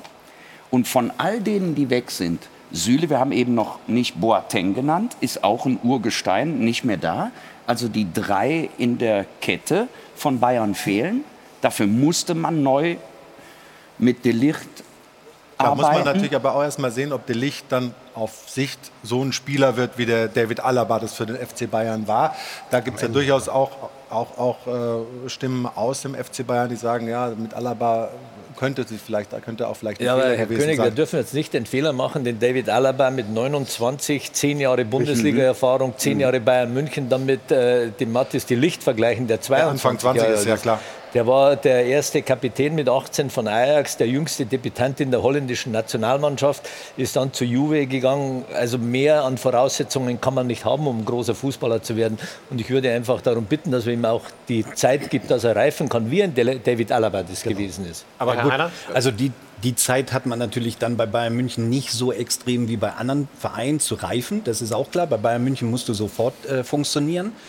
Aber darauf sollte man schon ein Stück weit Rücksicht nehmen. Aber bei De Licht ist es ja auch so, er kommt, also hat bei Ajax gespielt, weit über 100 Spiele, bei Juve weit über 100 Spiele. Also du kriegst einen Mann, der in jungen Jahren eine unfassbare Erfahrung hat. Ähm, und das ist für mich in meinen Augen, auch wenn die Meinungen auseinandergehen, ein absoluter Top-Einkauf. Und das Ja. wird er auch beweisen. Also da, da lege ich mich heute Ja, fest. ich glaube auch nicht, dass die Meinungen da auseinandergehen. Ich weiß nicht, wer De Licht als schlechten Einkauf äh, Ja, es wurde diskutiert von einigen anderen Experten, die gesagt Ja. haben, ah, das kann ich nicht nachvollziehen und hat die Leistung bei Juventus nicht gebracht. Ich meine, wenn du Chiellini und Bon- Bonucci da vor dir hast, Mhm. ist es jetzt auch nicht so einfach, aber trotzdem sehr lehrreich. Aber ich glaube, das ist ein Transfer, der total Sinn macht und auch total nachvollziehbar ist, in meinen Augen. Wie wird das eigentlich im, Westen gesehen? Du bist ja viel beim BVB unterwegs. Ähm, wie wird das bewertet, was der FC Bayern da nochmal nachgelegt hat? Genauso wie es alle machen und sagen, pass auf, wir haben in Dortmund wirklich sehr gut eingekauft, aber die Bayern haben noch mal eins on top gesetzt. Sie haben andere Möglichkeiten noch. Man sieht es ja auch an den Ausgaben, die da sind und, und Transfers. Die sind sich schon dessen bewusst, dass Bayern wieder einen draufgesetzt hat. Wobei man das in Dortmund natürlich nicht runterreden darf. Ich finde, für deren Verhältnisse haben die auch wirklich ganz, ganz stark eingekauft. Der Sebastian Kehl in seinem ersten Jahr zusammen mit Aki Watzkenthal hat einen wirklich tollen Job gemacht. Und wenn das jetzt nicht gerade mit Haller passieren würde, hätten die ihre Mannschaft zusammen, die sie sich erlauben konnten. Und besser, glaube ich, geht es eigentlich auch nicht. Wir reden, wir reden immer von Transfer. Klar, müssen wir auch, aber viel wichtiger sind ja die Verlängerungen, die ihr getätigt habt. Mit Kimmich, mit Goretzka, mit Manuel Neuer, mit Müller und so weiter und so fort. Das hat viel mehr Gewicht für die Zukunft in meinen Augen als der eine oder andere Transfer. Ich hätte eine Frage, Herr Heiner, äh, weil Sie die Analyse der Saison und des Kaders angesprochen haben, die logischerweise stattgefunden hat, diesmal noch ein bisschen früher, äh, weil der Name Alaba gefallen ist, bei dem ja auch äh, offensichtlich auch zu der Zeit zumindest öffentlich ein bisschen unterschätzt wurde, was er für ein starker Kommunikator auf dem Platz ist. War das dann ein konkreter Punkt, wo man nach der Analyse festgestellt hat, da müssen wir gerade defensiv noch mal aufstocken, also jemanden holen, der auch kommunikativ da hinten vorangeht? Also ich glaube, dass wir mit äh, Upamecano, mit äh, äh, Hernandez exzellente äh, Abwehrspieler haben. Aber was uns ein bisschen gefehlt hat, ist diese Führungsperson. Und Sie haben es ja gerade angesprochen, der David Alaba war da klasse, wie er die Abwehr organisiert hat, auch lautstark. Der kannte natürlich auch äh, über zehn Jahre jeden einzelnen Spieler, jedes System, wie wir spielen wollen. Äh, und deswegen haben wir gesagt, wir brauchen hinten auch einer, der das organisieren kann, der die Führungsqualität hat. Und da sind wir absolut überzeugt, dass Mattes die Licht die hat. Aber ich möchte noch mal darauf zurückkommen, was der Stefan gesagt hat. Das sollte man nicht unterschätzen. Wir haben jetzt den Kader gebaut mit Sicherheit für die nächsten Jahre, nicht nur für die nächste Saison. Wir haben äh, Koretzka, Kimmich, Coman, Gnabry, Musiala. Das sind alle Spieler, die 24, 25, 26 Jahre alt sind. Wir haben hinten Man- Davis, ein- Hernandez, Upamecano, Einen die Licht. 17-jährigen Tell noch dazugeholt. Ja. Natürlich für die Zukunft. Und das ist, wenn man sich die Transferoffensive anguckt, natürlich ist es jetzt ein, ein großer Batzen und ein Umbruch, aber das ist für die Zukunft. Wir haben jetzt wirklich für die Zukunft. Und dann musst du gucken, wie du in der Zukunft Ergänzungen äh, stellst. Aber den Stamm haben wir beieinander behalten und ergänzt mit Spielern, die wir Stefan, glauben, dass wir konnte, brauchen. konnte Hassan Salihamidzic jetzt endlich mal zeigen, was er wirklich kann? Ich würde sagen, er hat gezeigt, was er kann mit den Transfers, die sie getätigt haben. Das meine ich. Überhaupt, überhaupt keine Frage. ne? Aber es gab ja auch Jahre, also ich kann mich erinnern, da hat Hansi Flick Verstärkungen gefordert. Ja, Ja, aber du baust das- ja nicht jedes Jahr, ja, aber du baust ja nicht jedes Jahr einen Kader um. Ja, er hat es ja gerade ganz klar und deutlich gesagt. Wir haben jetzt einen Kader für die nächsten drei, vier Jahre, bevor wir überhaupt wieder in Verhandlungen reingehen. Da haben sie Ruhe geschaffen. Aber worauf ich raus will, ist, Hassan Salihamidzic ist sehr kritisch gesehen worden. Nein, nein, nein. Über, über weite Strecken. Flo, und jetzt habe ich das Gefühl, das erste Mal in dieser Transferperiode Aber das alles wird, wird das wertgeschätzt, was er leisten kann. Und das alles Entscheidende ist doch, dass das von den Spielern kommt, die verpflichtet wurden. Die haben sich doch so geäußert, haben gesagt, Hm? Die haben uns überzeugt, ja. Die Gespräche mit Hassan Salihamidzic waren total überzeugend. Ich bin begeistert, ich freue mich auf den Absolut. FC Bayern. Das ist das größte und beste Zeugnis, was du kriegen kannst. Also Aber man mit den muss mal... Lass den Alex mal. Also ich, ich, ich, ich finde, wir dürfen auch bei Hassan Salihamidzic auf der Position mal, mal zugestehen und dann auch anerkennt, wenn wir jetzt soweit sind, feststellen, dass auch der sich natürlich noch weiterentwickelt hat. Und das äh, sehen wir jetzt an den Transfers. Äh, Natürlich darf auch jemand in der Position, auch beim FC Bayern, Lehren aus der Vergangenheit ziehen. Sie haben es jetzt angesprochen, da hat man vielleicht manchmal ein bisschen zu spät ähm, auf dem Transfermarkt zugeschlagen. Das, was er jetzt gemacht hat mit diesem Sensationstransfer Sadio Mané, denn normalerweise ist das ja auch jemand, wo man davon ausgehen könnte, der sprengt das Gehaltsvolumen. Offensichtlich ist das genau sowas gewesen, wo man dann kreativ geworden ist, wo man überzeugen konnte und, und da verdient er natürlich höchsten Respekt. Ob er das früher nicht gezeigt hat, ähm, weiß ich gar nicht. Ob es vielleicht schon drin hat, aber finde es ich aber auch kam- nicht schlimm. es Ich finde auch der auch darf nicht so sich ja- wahrgenommen auch. Ja, Ja, aber aber auch der darf sich entwickeln. Natürlich hat er nicht alle Transfers in den letzten Jahren perfekt auf den Punkt gebracht. Ich glaube, da, sind wir uns, denn, da ne? sind wir uns Ja, ja, einig. aber genauso wie sich Julian Nagelsmann weiterentwickeln wird, Ja, das ist auch eine wichtige Saison für ihn. Aber hat auch Ich glaube, eins ist auch äh, fair zu sagen. Äh, wenn wir, als wir im Jahr 2020 sechs Titel gewonnen haben, dann war die Mannschaft unter Trainer toll, äh, aber über den Hassan hat keiner gesprochen. Der hat die Mannschaft damals auch schon zusammengestellt gehabt und der war jahrelang verantwortlich. Äh, und insofern muss man ihm das auch zuschreiben. Es kann nicht so sein, dass wenn ein Transfer mal nicht klappt, dann ist der äh, Sportvorstand schuld, aber wenn wir als Mannschaft und als Verein Erfolge haben, dann wird er außen vor gelassen. Aber, ja, aber ist doch auch klar, wenn er selber sagt, die Saison war maximal die drei, wo er sagt, da bin ich nicht mit zufrieden, dass er damit in der Verantwortung steht und die Leute auch die Kritik an ihm aber dem stellt er sich ja auch. Genau, deswegen sage ich ja, er hat daraus gelernt und hat jetzt Ja, ja. weitergemacht mit den nötigen finanziellen Mitteln, muss man ja auch sagen. Und liegt oder Ja, wie sieht's denn mit seinem Vertrag darf aus? ich da noch Ja, einen Satz bitte. dazu sagen, zu den nötigen finanziellen Mitteln? Es wurde ja vor äh, sechs, acht, zwölf Wochen schon geschrieben, der FC Bayern ist nicht mehr wettbewerbsfähig, die können nicht mehr mithalten mit den Großen und es kommt auch kein äh, Spitzenfußballer, kein Weltfußballer mehr zu Bayern München. Ich denke, da haben wir klar und eindeutig das Gegenteil bewiesen. Definitiv. Wie sieht es denn aus mit dem Vertrag von Hassan Salihamidzic? Der läuft bis äh, 23. Hm? Ist das nur eine Formsache, das zu verlängern? Ja, wir haben ja gesagt, wir warten jetzt erstmal ab äh, den Transfermarkt. Da hat er ja genügend zu tun, wie wir gesehen haben. Sie haben es ja schon positiv Er war bewertet. geschäftig und dann setzen wir uns zusammen. Aber ich würde mich freuen, wenn er weitermachen würde. Also das kommt bald jetzt, ja? Wir werden uns zu gegebener Zeit mit ihm hinsetzen und unterhalten. Diese diplomatischen Floskeln, aber wir äh, verkraften das. Ja, aber, aber eigentlich ist es ja eine Antwort. Ja, Sie, werden Jo. sich, Sie werden sich zusammensetzen? Ja, und dann wird es auch weitergehen mit So diesem ist es. Denn, Und Bratzo oder, will oder, nicht. oder, Und zwar Den Eindruck habe ich auch nicht. Es gibt ja überhaupt. Also einen, um, um Stefan zu unterstützen und auch Alex. Der Stefan braucht keine Unterstützung. Ja, manchmal. stark. Also Sadio Mané so geräuschlos, so elegant nach Deutschland zu holen, ist mega. Der Transfer ist mega, auch von der internationalen Reputation. Sadio Mané ist wieder Afrikas Fußballer des Jahres und nicht Mo Salah, über den die ganze Welt redet und schwärmt.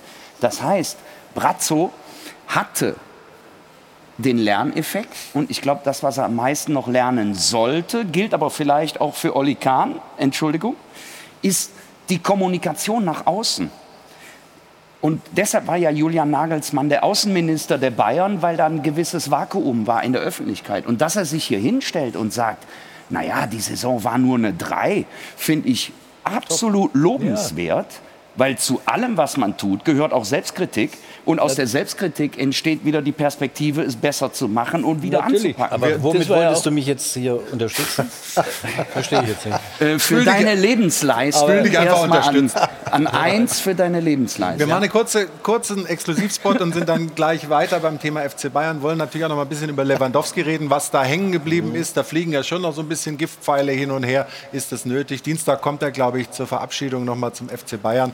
Wie harmonisch geht man da auseinander? Wie haben die Fans das aufgenommen? Wie nehmen die Fans das auf? Wie Lewandowski sich im letzten halben Jahr präsentiert hat? Das wollen wir gleich besprechen nach diesem Exklusivspot von Neobet.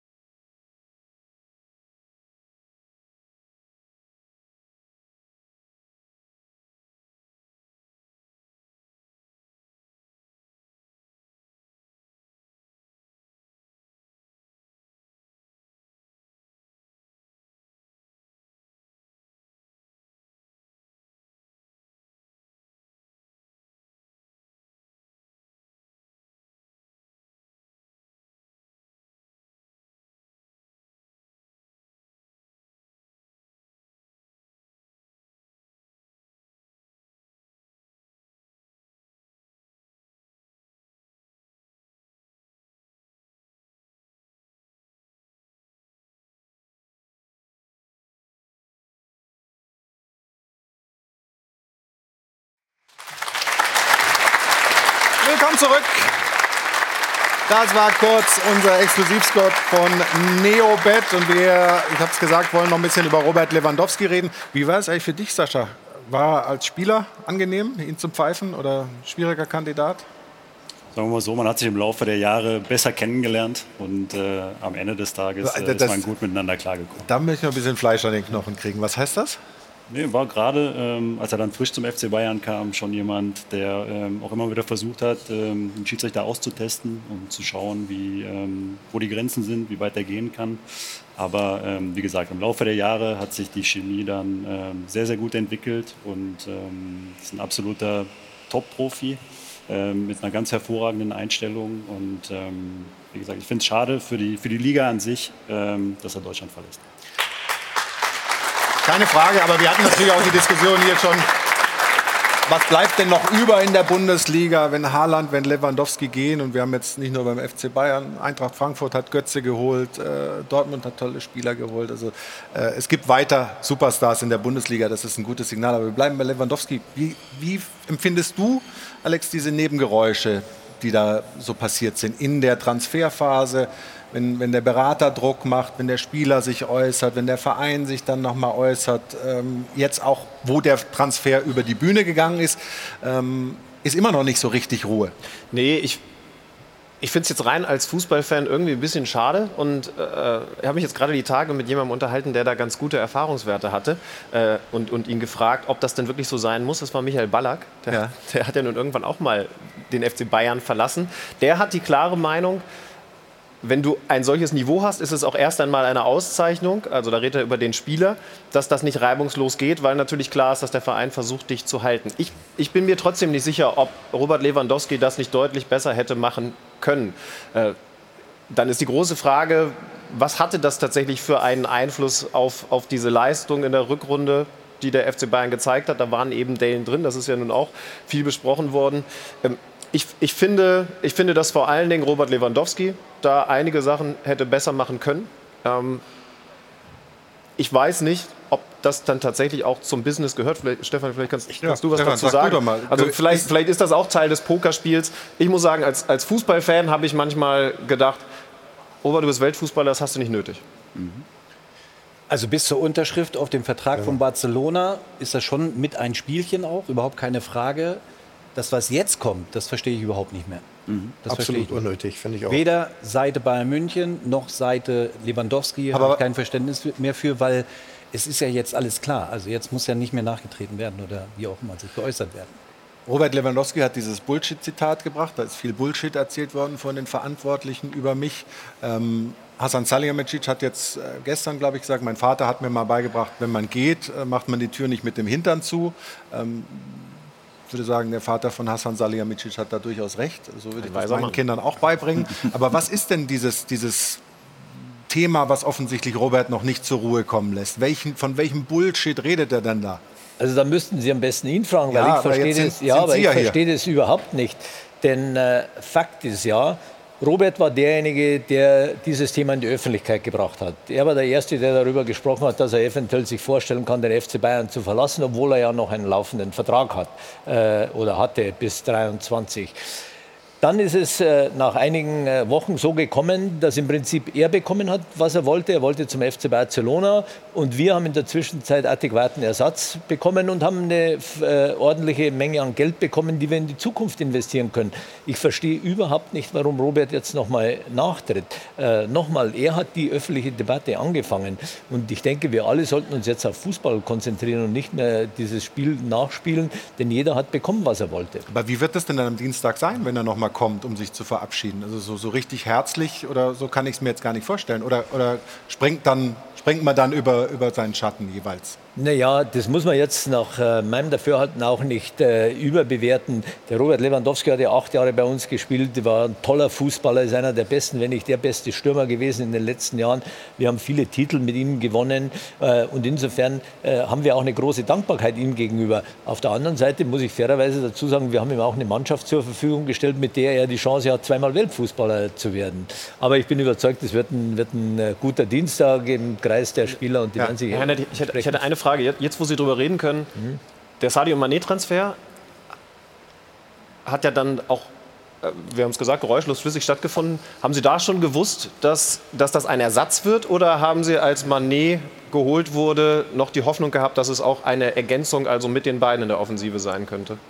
Naja, es musste ja beides zusammenpassen. Aber weil Sie gerade Manet ansprechen, ich finde, Manet ist ja dieselbe Konstellation gewesen wie Robert Lewandowski. Hat noch ein Jahr Vertrag bei Liverpool und das ist geräuschlos und reibungslos über die Bühne gegangen. So kann man Sowohl von auch seiner machen. Seite als auch vom Verein. Ja? Die Natürlich, haben von Liverpool, Blumen von Bayern und vom nur- Spieler. Und dann war das in vier Wochen durch. Das ist ja gerade der entscheidende Punkt. Sie haben den Begriff genannt, Herr Heiner, Dankbarkeit. Und die müsste auf beiden Seiten sein. Absolut. Robert Lewandowski, in Dortmund sprechen alle positiv über ihn, weil er das letzte Jahr Vertrag noch super performt hat. Schon vorher auch Obwohl Theater schon gab. Ne? klar war, er geht zu Bayern. Und es gab auch jetzt- Theater vorher, muss Ja, man auch gab- sagen. auch er hat damals immer gesagt, ich habe eine Zusage, eine mündliche von Herrn Watzke, dass ich gehen darf. Jetzt lässt er mich nicht gehen. Ja. Da gab es ohne Faser, war sehr Aber, viel äh. Aber er hat in seinem letzten Jahr, wo er bleiben musste, trotzdem gut performt und war wieder Und, und die Fans sind bei sowas ja sehr feinfühlig, auch die Bayern-Fans natürlich. Also ich habe Ja. schon, wenn man so durchs Netz guckt, da sind schon viele, die sagen, also ist gut, dass er jetzt auch weg ist. Mit Das ist auch so, weil, äh, pass auf, ich ist doch- bezahle, Reisende soll man nicht aufhalten. Du bist der wenn's Einzige. einigermaßen vernünftig honoriert wird. Und kann ich, kann ich wahrscheinlich gleich noch ergänzen, auch noch Geld reinstecken, aber Spieler, die unzufrieden sind, die das äußern, es hilft dir auch nicht, wenn du die weiter. Und Also der, auch nichts. entscheidende, der entscheidende Satz, Joachim, ist ja gefallen, nicht nach dem Stuttgart-Spiel, ich könnte mir Wolfsburg. vorstellen zu gehen, sondern nach dem Das Wolfsburg-Spiel. ja. Wenn jemand sagt, nach dem letzten Spiel, obwohl man Meister wird, das war mein letztes Spiel, das Kapitel Bayern ist für mich beendet. Ja. wir machen das jetzt mal so. Wir wünschen Lewandowski in Barcelona alles Gute. So ist es. Nächstes Thema, bitte. Genau, nächstes Thema ist der Doppelpass on Tour. Ja, Es geht nämlich wieder los. Richtig. Und äh, Tickets gibt es unter www.printyourticket.de. 5., 6., 7. September sind die nächsten Termine für den Dopa und Tour. Auch im Oktober gibt es schon welche. Also Tickets sichern und dabei sein. Wird eine tolle Geschichte mit Thomas Helmer und Gästen. Dann auf der Bühne, live vor Publikum. Und jetzt, Stefan, dein Wort in Gottes Ohr. Wir machen eine kurze Unterbrechung und danach kommt ein neues Thema. Hier im Stahlwerk äh, Doppelpass. Bis gleich.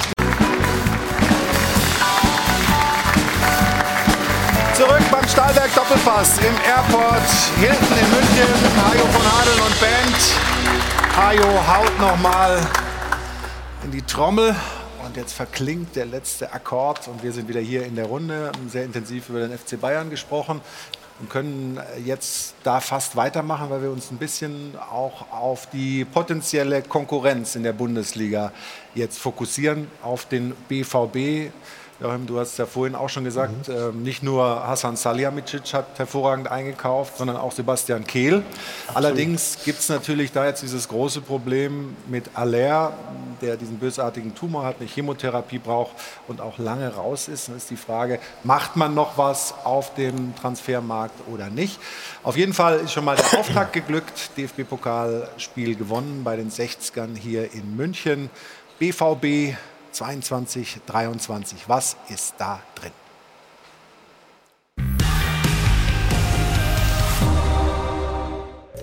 Ganz lässig haben sie das geschaukelt auf Giesings Höhen. Eine wirklich souveräne Leistung geboten beim chancenlosen Drittligisten 1860 München. Nach dem frühen 1 zu 0 des formstarken Malen der Doppelschlag. 2 zu 0 Bellingham und kurz darauf Adeyemi zum 3 zu 0 Endstand. Nach einer guten halben Stunde war die Nummer durch und der neue alte Cheftrainer Terzic hoch zufrieden. Überhaupt war die Stimmung zumeist famos in den vergangenen Wochen. Mit den neuen Nationalmannschaftsinnenverteidigern Schlotterbeck und Süle, wenn auch vorgestern unterbeschäftigt, ergänzt durch Weltmeister Hummels, hat der BVB ein extrem starkes und auch extrem fotogenes Abwehrtrio. Und auch der neu formierte Angriff kann sich eigentlich sehen lassen. Doch dann der Schock im Trainingslager. Auserkoren als Nachfolger des abgewanderten Haaland fehlt Stürmer Aller krankheitsbedingt und zwar monatelang. Jetzt sollen Malen, Adeyemi und Mukoko den Ausfall kompensieren. Trotzdem fehlt womöglich das Profil Haller, äh, was, was die Körpergröße angeht, was, was äh, die Präsenz angeht. Aber wir werden auch nur was machen, wenn es am Ende wirklich auch Sinn ergibt. Und ansonsten werden wir das Vertrauen den Jungs geben, die wir hier haben. Aber obwohl die Dortmunder bereits viel Geld für Neuzugänge ausgegeben haben und obwohl sie so locker in die zweite Pokalrunde gehüpft sind, sind wir der Meinung, ohne echten Mittelstürmer geht es nicht. Stefan, ist das so? Ohne echten Mittelstürmer geht es nicht oder würdest du es mit Sebastian Kehl eher haben? Ja, ich, ich halte es mit Sebastian Kehl wirklich den Jungs jetzt auch das Vertrauen auszusprechen, zu geben ähm, und zu sagen, wir müssen vielleicht den Fußball ein Stück weit jetzt umstellen, aber ich würde den Jungs, die jetzt da sind, das Vertrauen geben, weil der Markt ist jetzt sowieso schwierig. Dann ist ja. das Finanzielle ja der nächste Punkt. Das sind ja viele Fragen. Und ich würde hingehen und sagen, ich vertraue dem Kader, den wir haben. Wie genau. siehst du die Situation da beim BVB? Ist das der Trend, genau. in den es eher geht? Genau, das ist der Punkt, den er sagt. Ich glaube, der Markt gibt es nicht unbedingt her. Finanziell ist auch nicht mehr viel möglich. Und jetzt irgendwie einen Schnellschuss zu machen, irgendeinen noch zu holen, damit du vorne einen drin hast, werden sie nicht tun. Wenn sich irgendwas im Laufe des nächsten Monats, Sie haben ja noch vier Wochen Zeit, bis das Transferfenster schließt, ergeben sollte, es gibt ja den einen oder anderen Namen, aber ich glaube, von allen, zum Beispiel soll ja mit Modest, zumindest mit der Beraterseite mal gesprochen worden sein oder der Piatek von Hertha, das sind alles so Namen, aber ich glaube, so hundertprozentig von überzeugt sind sie nicht. Und sie werden am Ende, so schätze ich es ein, wirklich den Spielern, die jetzt da sind, die Chance geben, sich zu entwickeln und zu zeigen. Und ich möchte auch nicht, dass da jetzt ein falscher Zungenschlag reinkommt, denn wenn wir das Ganze nur sportlich diskutieren, wird das natürlich der Dimension des Ganzen gar nicht ja, gerecht. Eben. Wir wünschen zunächst mal das Sebastian Aller wirklich alles Gute, dass er das gut übersteht, dass er möglichst bald wieder gesund wird mhm. ja. und dann hoffentlich auch wieder ein guter Fußballer, ein hervorragender Fußballer wird. Aber erstmal geht es um die Gesundheit. Also ähm, wünschen da wirklich äh, toi toi toi für die nächsten Monate diesem tollen Spieler den der BVB ja mit so vielen Hoffnungen verpflichtet hat. Also alles Gute, gute Besserung. Aber natürlich, so ist das, ist das Geschäft. Man muss sich dann eben mit den neuen Situationen auseinandersetzen. Nehmen wir mal äh, Haller, haben wir jetzt gesagt, die Frage, ob man da nochmal einen wirklichen Neuner, einen großen, einen körperlich starken äh, Spieler äh, holt, außen vor. Wie stark ist der BVB jetzt aufgestellt nach dieser Transferperiode? Ich finde, dass der BVB auf jeden Fall ganz, ganz viel Gutes gemacht hat. Ähm, trotzdem gibt es Fragezeichen. Das ist auch nur normal, wenn man, wenn man den Kader so umbaut, wenn man so viel Neues holt. Äh, ich, ich finde, der BVB ist, ist die spannendste Mannschaft in der neuen Saison, weil man, weil man natürlich Erwartungen hat und, und Fragezeichen muss ja nichts Schlechtes sein. Es gibt ja auch enormes Entwicklungspotenzial. Übrigens nicht nur bei den Leuten, die jetzt dazugekommen sind. Ich glaube zum Beispiel sogar in der Abwehr. Das äh, ist zwar jetzt auch eine spannende Konkurrenzsituation, aber, aber das ich glaube, wird, das, das wird besser sein als in der vergangenen Saison. Wird das Hummels beflügeln, meinst du, die Konkurrenzsituation? Äh, ja, der ist auf jeden Fall gefordert. Ähm, das, das, ist, das, ist, mal ganz klar. Das, das ist dann tatsächlich mit, mit, Bayern vergleichbar und das ist ja das höchste, höchste Lob in diesem Fußballland. Äh, das ist jetzt eine besondere Situation, in der im besten Fall die drei, also Schlotterbeck, Süle dann namentlich dazu genannt, sich, sich auch nochmal aneinander hochziehen und, und am Ende eine, eine gute Saison spielen. Da ist Luft nach oben im Vergleich zur vergangenen Saison. Saison. Normalerweise ist, ist Mats Hummels ja ein absoluter Wettbewerber, der das dann auch annimmt. Da bin ich gespannt. Es gibt aber eben, Donny Malen angesprochen im Beitrag, auch Leute, die, die schon da waren und noch ein Potenzial haben. Er mhm. deutet das ja im Moment mehr als an. Bellingham wird sowieso immer weiter besser. Bellingham fast schon erschreckend. Also es ist eine ganz spannende Mannschaft, die, die aber, ich finde, sehr schwer einzuschätzen ist. Ich glaube, das Spannendste ist wirklich, wie solche so Spieler wie Malen oder Adiemi dann in diesem Fall hauptsächlich Malen auch entwickeln, die sonst im Schatten, in diesem Riesenschatten von, von Haaland standen, die sich vielleicht gar gar nicht so entwickeln können, weil sich alles auf Haaland fokussiert hat. Und der kann jetzt vielleicht mal befreit aufspielen, zeigen, was er kann. Und ich glaube, es ist nicht immer leicht für eine Mannschaft, wenn du so einen wie Haaland drin hast. Die werden alle sagen, super, der hat uns ganz viele Tore geschossen, der hat gemacht. Ich könnte mir aber vorstellen, dass der eine oder andere vielleicht sogar, naja, froh ist übertrieben, aber auch nichts dagegen hat, dass er weg ist, weil er jetzt selber die Chance hat zu zeigen und viel mehr in den Fokus rückt. Und da ist Malen für mich so ein Beispiel. Ich meine, gestern oder Freitagabend, das war jetzt bei allem Respekt vor 1860 München, war jetzt nicht die Herausforderung, aber da hat er schon angedeutet, was er wirklich kann. Und wenn er das so fortsetzt und auch in die Bundesliga überträgt, könnte ich mir vorstellen, dass er was ranwächst. Und bei diesem Spiel haben wir mal unseren Reporter losgeschickt und mal so ein bisschen BVB-Fans gefragt. Ja, braucht er jetzt noch einen Mittelstürmer und wenn, dann wen? Ganz interessant, was da so rauskam. Ja, ich glaube, wir haben genügend Jungs, Mukuko, Ademi und Marlen, wenn man die spielen lässt und denen das Vertrauen gibt, dann können die auf jeden Fall was bewirken. Das wäre schon ganz gut, wenn wir auf jeden Fall noch einen klassischen Mittelstürmer kriegen könnten. Ja. Wir brauchen einen. Hast du einen Favoriten? Edin Dzeko. Definitiv Edin Dzeko. Der wäre aber auch schon vor, ich sag's jetzt mal, fünf, sechs Jahren, hätten wir den schon gerne verpflichtet. Das andere, Cavani, Icardi, sind mir, ich sag jetzt mal im Ruhrpott, zu viel Proleten, die passen bei uns nicht rein. Die anderen sind alles nur so gehypte Weltstars, die brauchen wir nicht. Stark. Ausgerechnet im Ruhrpott. Zu viel da, da hat der Bayern-Präsident sehr gelacht darüber. Aber Edin Dzeko ist natürlich eine Hausnummer. Ja, aber die ist super, aber was ist, wenn Alea zurückkommt? Dann hast du zwei international anerkannte. Und weil wieder es ist aber auch eine finanzielle Frage. Richtig. Der Hinter der Hausnummer sehr, sehr, sehr, sehr teures Haus. Äh, es so. geht nicht nur darum, was er vielleicht an Transfer oder an Ablöse kostet, wenn überhaupt, aber es geht auch darum, was er verdient.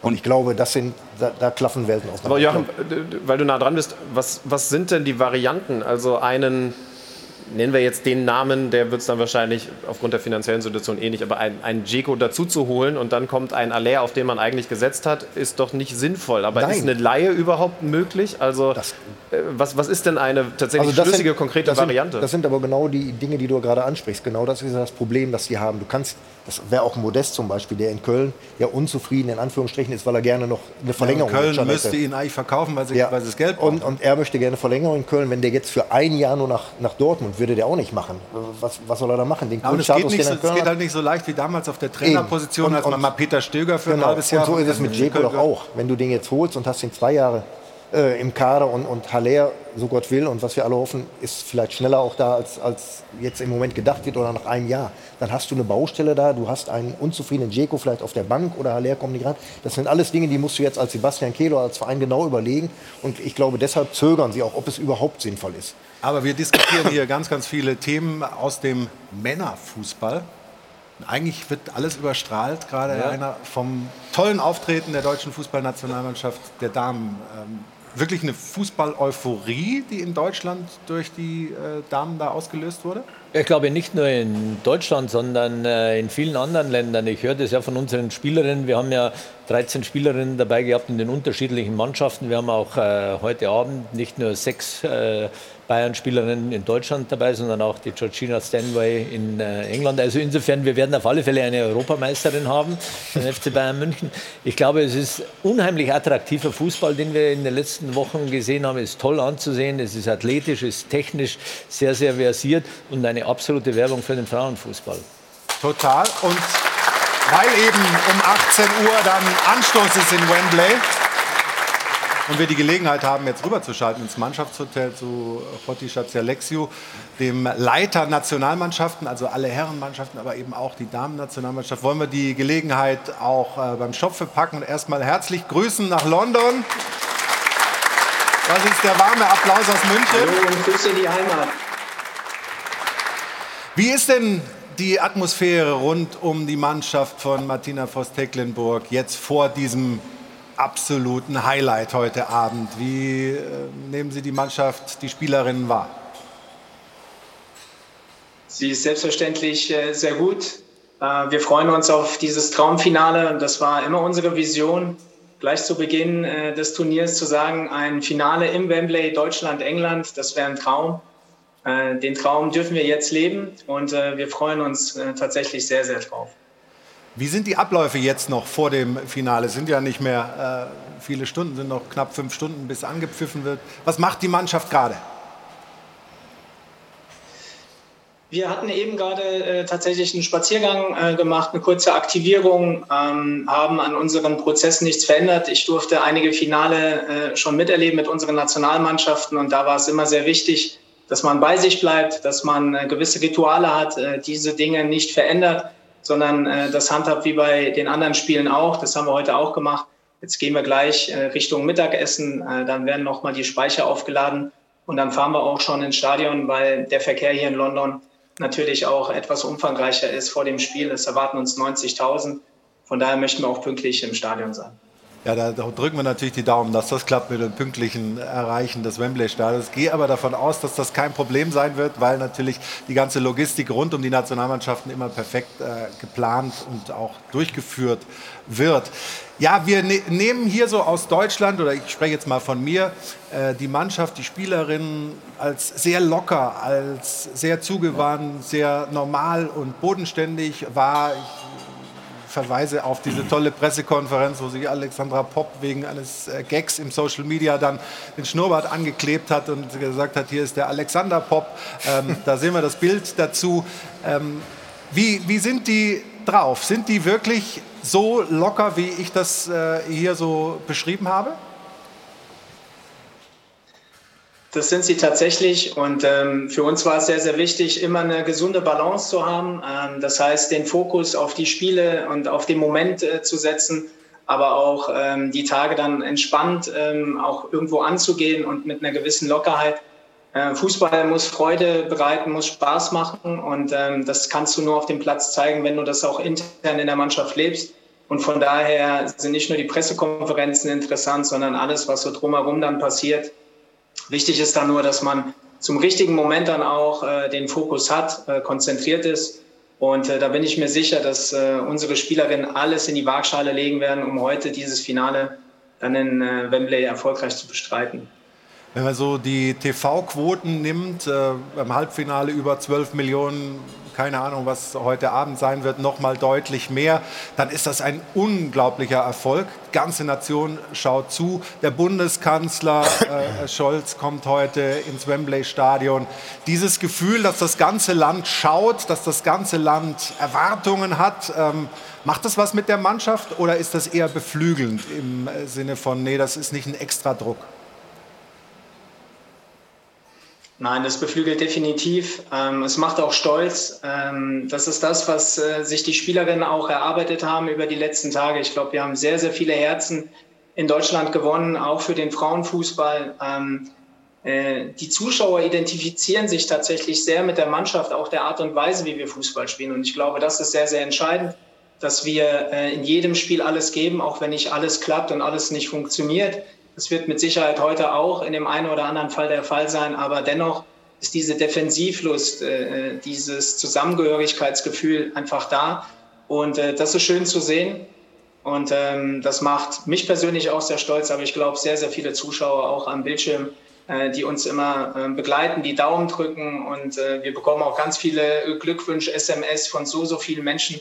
Und ähm, ja, das ist pure Freude und äh, schön, dass es so ist. Und ich hoffe, dass wir auch sehr viele Glückwünsche heute noch nach dem Spiel bekommen.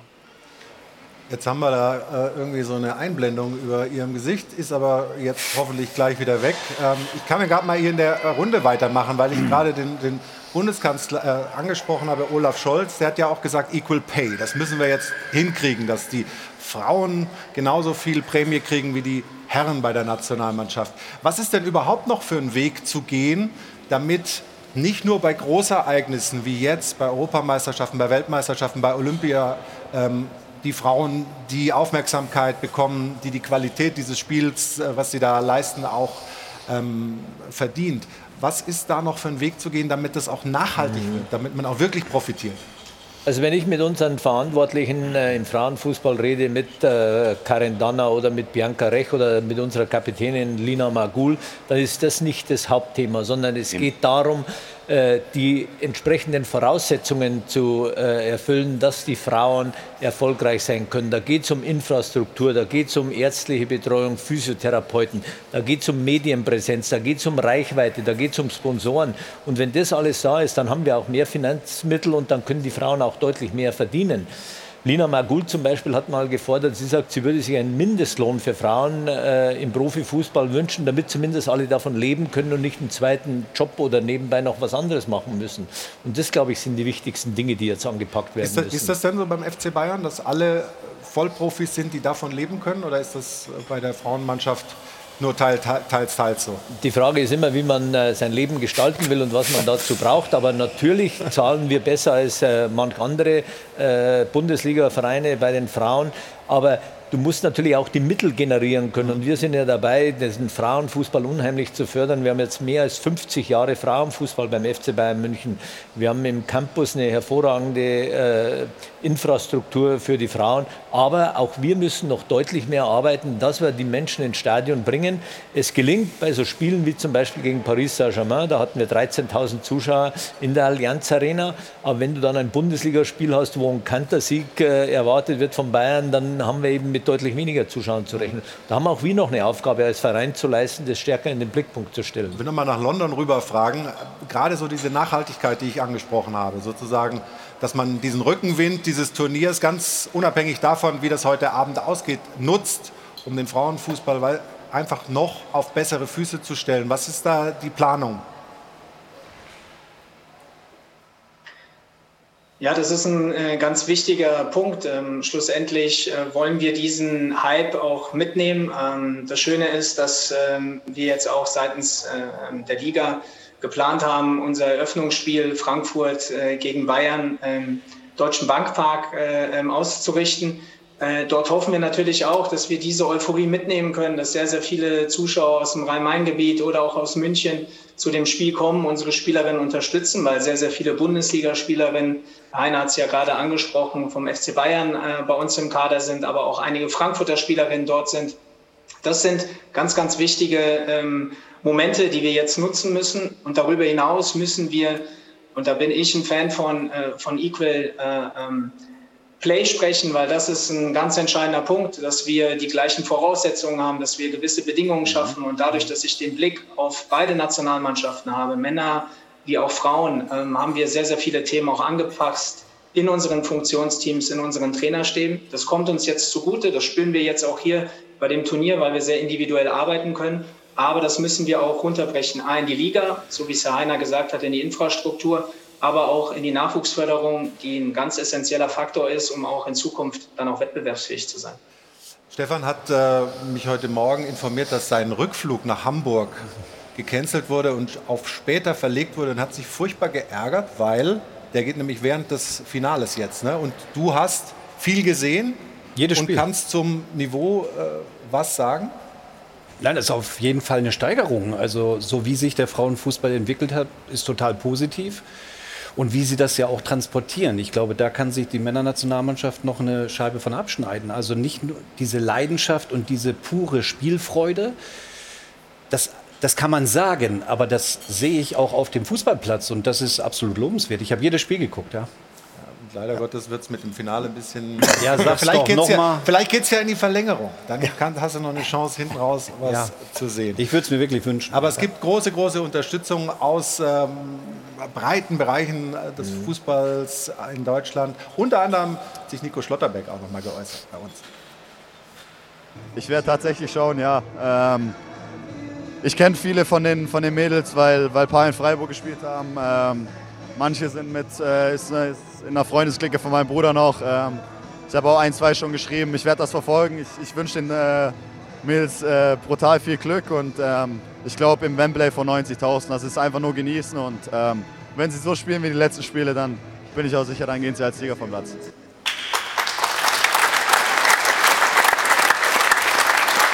Drücken wir die Daumen und gehen wir noch mal rüber nach London. Also, Mannschaft gut drauf, Trainerin gut drauf, das Umfeld auch. Ich glaube, wir wollen einfach noch mal einen großen Applaus schicken und wirklich unser Daumendrücken äh, dokumentieren nach äh, London zu Hoti Schatzi Alexio und vielen Dank sagen für die Zeit, kurz vor dem Finale noch sich schalten zu lassen hier zu uns in den Doppelpass. Also toi toi toi und wünsche ein tolles Finale heute. Sehr gerne. Vielen Dank, alles Gute. Wir haben ja auch hier die Frage der Woche Richtung Frauenfußball gestellt. Und jetzt bin ich gespannt, was Jana da rausgefunden hat, was unsere Zuschauerinnen und Zuschauer gesagt haben. Es war ja die Frage, was können wir eigentlich lernen von den Frauen? Also was können die Herren, die Nationalmannschaft von den Frauen vielleicht mitnehmen? Jana, bitte.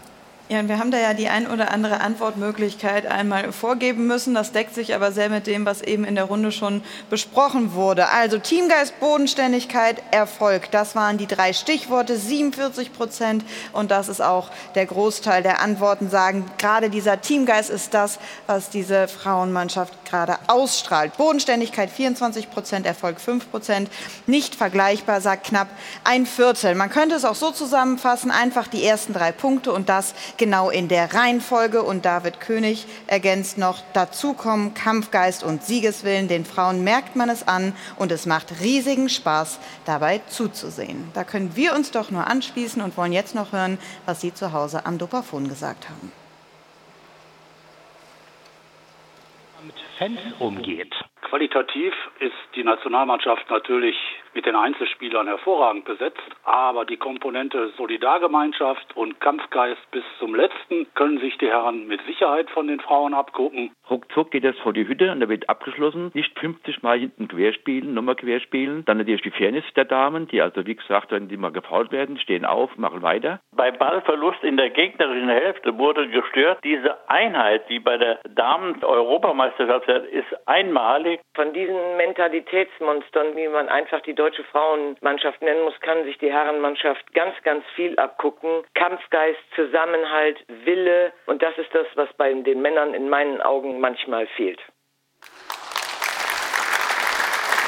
Vielen Dank für diese vielen Meinungsäußerungen. Man könnte natürlich auch sagen, was vielleicht gefehlt hat. Zuletzt sah es ja auch deutlich besser aus und es gibt ja ein paar Dinge, die durchaus auch in die richtige Richtung gehen. Finde auch gut, ich persönlich, meine Privatmeinung, dass dieser Begriff die Mannschaft jetzt äh, weg. weg ist und dass wir da einen Neustart hinlegen, offensichtlich was die Herren angeht. Also toi toi toi den Damen heute Abend, nachher um 18 Uhr in Wembley und jetzt für Sie die Chance, was Tolles zu gewinnen in Kooperation mit Sport 1.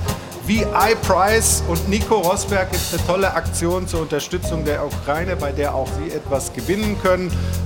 Unterstützen Sie die Menschen in ihrer schwierigen und existenzbedrohenden Situation mit einer Spende und haben automatisch die Chance auf großartige Gewinne. Also mitmachen und gewinnen und dabei was Gutes tun. Und wir sind gleich wieder zurück. Sprechen über den DFB-Pokal, das Aus von Leverkusen und Köln. Unsere Themen nach einer kurzen Pause. Zurück beim Stahlberg Doppelpass. Die Sonne scheint in München. Und ich habe es Ihnen, während wir bei Hajo von Adel noch kurz lauschen, ja schon gesagt, wir wollen uns um den DFB-Pokal jetzt nochmal kümmern. Beginnen mit der T-Online-These von dir, Stefan. Du hast äh, Folgendes da gesagt. Da hinten haben wir sie eingeblendet. Der Meisterkampf wird spannend, wie seit zehn Jahren nicht mehr. Leipzig wird Bayernjäger Nummer eins und auch Leverkusen und Dortmund werden um den Titel mitspielen. Da bleibst du bei, auch wenn Leverkusen gestern ausgeschieden ist im Saarland beim SV Elversberg? Tut natürlich weh, so eine Niederlage, keine Frage.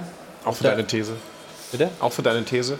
die, die These, die steht. Ich bin mir ganz sicher, das haben wir am Anfang der Sendung auch besprochen, dass Leipzig schon extrem hohes Potenzial hat. Sie haben den Kader zusammengehalten, genauso wie die Leverkusener haben verlängert mit Schick. Also die haben schon Riesenpotenzial, Dortmund natürlich auch. Und dann hoffe ich natürlich, dass es ein spannender Meisterkampf wird. Zurück zum DFB-Pokal. So ein Aus ist natürlich eine Blamage, überhaupt keine Frage, vor allen Dingen für Leverkusen. Bei Köln vielleicht auch, aber mit Abstrichen. Es ist ne, nicht einfach, in Regensburg zu bestehen. Mhm. Ähm, aber für Leverkusen gilt es vielleicht jetzt, das wollen Sie heute vielleicht nicht hören, aber Frankfurt ist vor einem Jahr auch in der ersten Runde ausgeschieden gegen Waldhof Mannheim. Und was haben sie geschafft am Ende? Haben wir sie hier gefeiert übrigens vor, vor ein paar Wochen. Mhm. Und ich glaube, das muss jetzt der Anreiz sein für Leverkusen zu sagen, wir müssen es abhaken, es bleibt ihnen ja auch nichts anderes übrig und jetzt volle Konzentration auf die Bundesliga und auf den internationalen Wettbewerb. Radetzky hat gestern so sinngemäß gesagt, wir, wir meinen, wir sind mhm. zu gut, wir, wir sind äh, irgendwo im Kopf woanders und vergessen das Arbeiten. Könnte das ein Problem sein? Ja, das, das, das Schwierige ist, ich verstehe Stefan schon und im besten Fall sieht man das jetzt positiv und, und es nimmt auch mit, mit den Lehren, die man daraus zieht, dann eine positive Entwicklung. Aber das Erschreckende ist ja, dass man da gestern ein Fußballspiel gespielt hat, was man eigentlich jetzt seit ein paar Jahren spielt. Das war, also ich habe es jetzt nicht über 90 Minuten, aber, aber in der Konferenz gesehen und weil es ja ein spektakuläres Spiel war, gab es dann viele Bilder von genau dem. Ja. Und äh, so spielt Leverkusen. Das ist ja fürs neutrale Auge immer sehr, sehr schön, denn da passiert offensiv sehr, sehr viel, aber defensiv eben auch. Also es war ein klassisches Leverkusen-Spiel. Du musst aber auch als Bayern 04 Leverkusen den Anspruch haben, dich da jetzt weiterzuentwickeln. Das heißt also defensiv stabiler zu sein, auch mal erste Runde hässlich, aber weiter zu spielen. Und das haben sie offensichtlich immer noch nicht drin. Das ist mhm. jetzt die ganz große Frage, kriegen sie das im Laufe der Saison doch noch irgendwie rein in die Mannschaft. Und Stefan, Sie haben gegen den Drittliga-Aufsteiger vier Tore bekommen. das vierte Tor ist exemplarisch vielleicht. Sie sind wieder rangekommen und dann ist ja da hinten, da spielen sie, glaube ich, Mann gegen Mann, aber, aber, aber nicht, nicht annäherungsweise gut. Ja, genau, bei diesem Eckball. Das ist eine 1 zu 1 Zuteilung, wo sie einfach nicht da waren. Sie waren 90 Minuten nicht da, muss man sagen. Aber ich glaube, wenn man mal auf dem Niveau gespielt hat, über, über ein Jahrzehnt oder länger, dann passieren solche Niederlagen. Ja, so bitter wie es ist, das gehört auch dazu. Du musst daraus lernen. Mhm. Und das muss Leverkusen und zwar schon nächste Woche oder in ein paar Tagen. Da aber müssen sie starten. Ich glaube, die haben Dortmund. Was sagst du? Aber auch ein geiler Kopfball, wenn wir es gerade also gesehen haben. Super Tor. Ja. Glaube, festhalten, wenn die das machen. Genau das hat der Radetzky aber auch gemeint. Ich glaube, das ist im Vorfeld vielleicht schon so ein bisschen gemerkt, dass der Fokus nicht hundertprozentig drauf war. Anders kann ich mir so ein Spiel nicht erklären. Du fährst zum Drittligisten und sagst, ja komm, das machst du jetzt eben mit. Dann, dann kriegt das Spiel so eine Entwicklung, du fängst es am Ende vielleicht nicht mehr ein. Und genau damit, mit seiner Kritik, wollte er wahrscheinlich auch fokussieren. Das muss jetzt durch sein. Ich kann mich erinnern, letztes Jahr Dortmund in St. Pauli auch verloren. Ein Spiel, was in der dritten Runde oder zweiten, ich weiß nicht mehr, ja, ja. was völlig unnötig war. Und ich glaube, die lernen daraus und sagen, gerade der Trainer ist, ist so einer, der wird die jetzt bei der Ehre packen und sagen, das passiert. Und die beiden Mannschaften, die, die treffen sich ja kommendes Wochenende dann zum ersten Bundesligaspieltag, genau. Dortmund gegen Leverkusen. Und Jana hat da noch eine Information, die die Dortmund-Fans nicht so freuen wird. Topspiel am Samstag dann, ja. genau. Leverkusen gegen den BVB. Ja, für die Dortmunder wird es insofern, äh, gibt es schlechte Nachrichten, dass sie auf Niklas Süle verzichten müssen. Das also die aktuelle Meldung von gerade. Beim Pokalspiel am Freitagabend gegen 1860 wurde er ja zur Halbzeit ausgewechselt. Da hieß es noch erstmal Vorsorge. Aber jetzt stellt sich heraus, Oberschenkelverletzung muskulärer Art. Wie lange die Ausfallzeit ähm, beträgt, weiß man noch nicht. Fakt ist aber, am Samstag gegen Leverkusen zum Bundesliga-Auftakt wird er fehlen. Das dann wahrscheinlich die Chance für Mats Hummels. Ja, und ob das jetzt eine Chance für Bayer Leverkusen ist, das äh, überlasse ich jetzt euch zu beurteilen. Ja, aber immerhin äh, wichtig, dass wir die Informationen haben. Und gucken wir mal kurz auf, auf Köln. Regensburg-Köln, Elfmeterschießen hat sich Regensburg durchgesetzt. Wenn wir auf die Trikotwerbung schauen, hat sich da der Discounter durchgesetzt. Netto gewinnt gegen Rewe. ne? Da haben sie einen rausgehauen. Ja. Ja. Haben sie mir aufs Ohr gesagt. Der ist nicht schlecht. Ja. Ist äh, Ökonomie, aber auch Realität. Äh, Regensburg gewinnt beide Spiele in der zweiten Liga, ja. Mhm. hat den Heimvorteil, weiß, die Kölner haben wir schon mal geknackt. Auch Und nach Köln, richtig.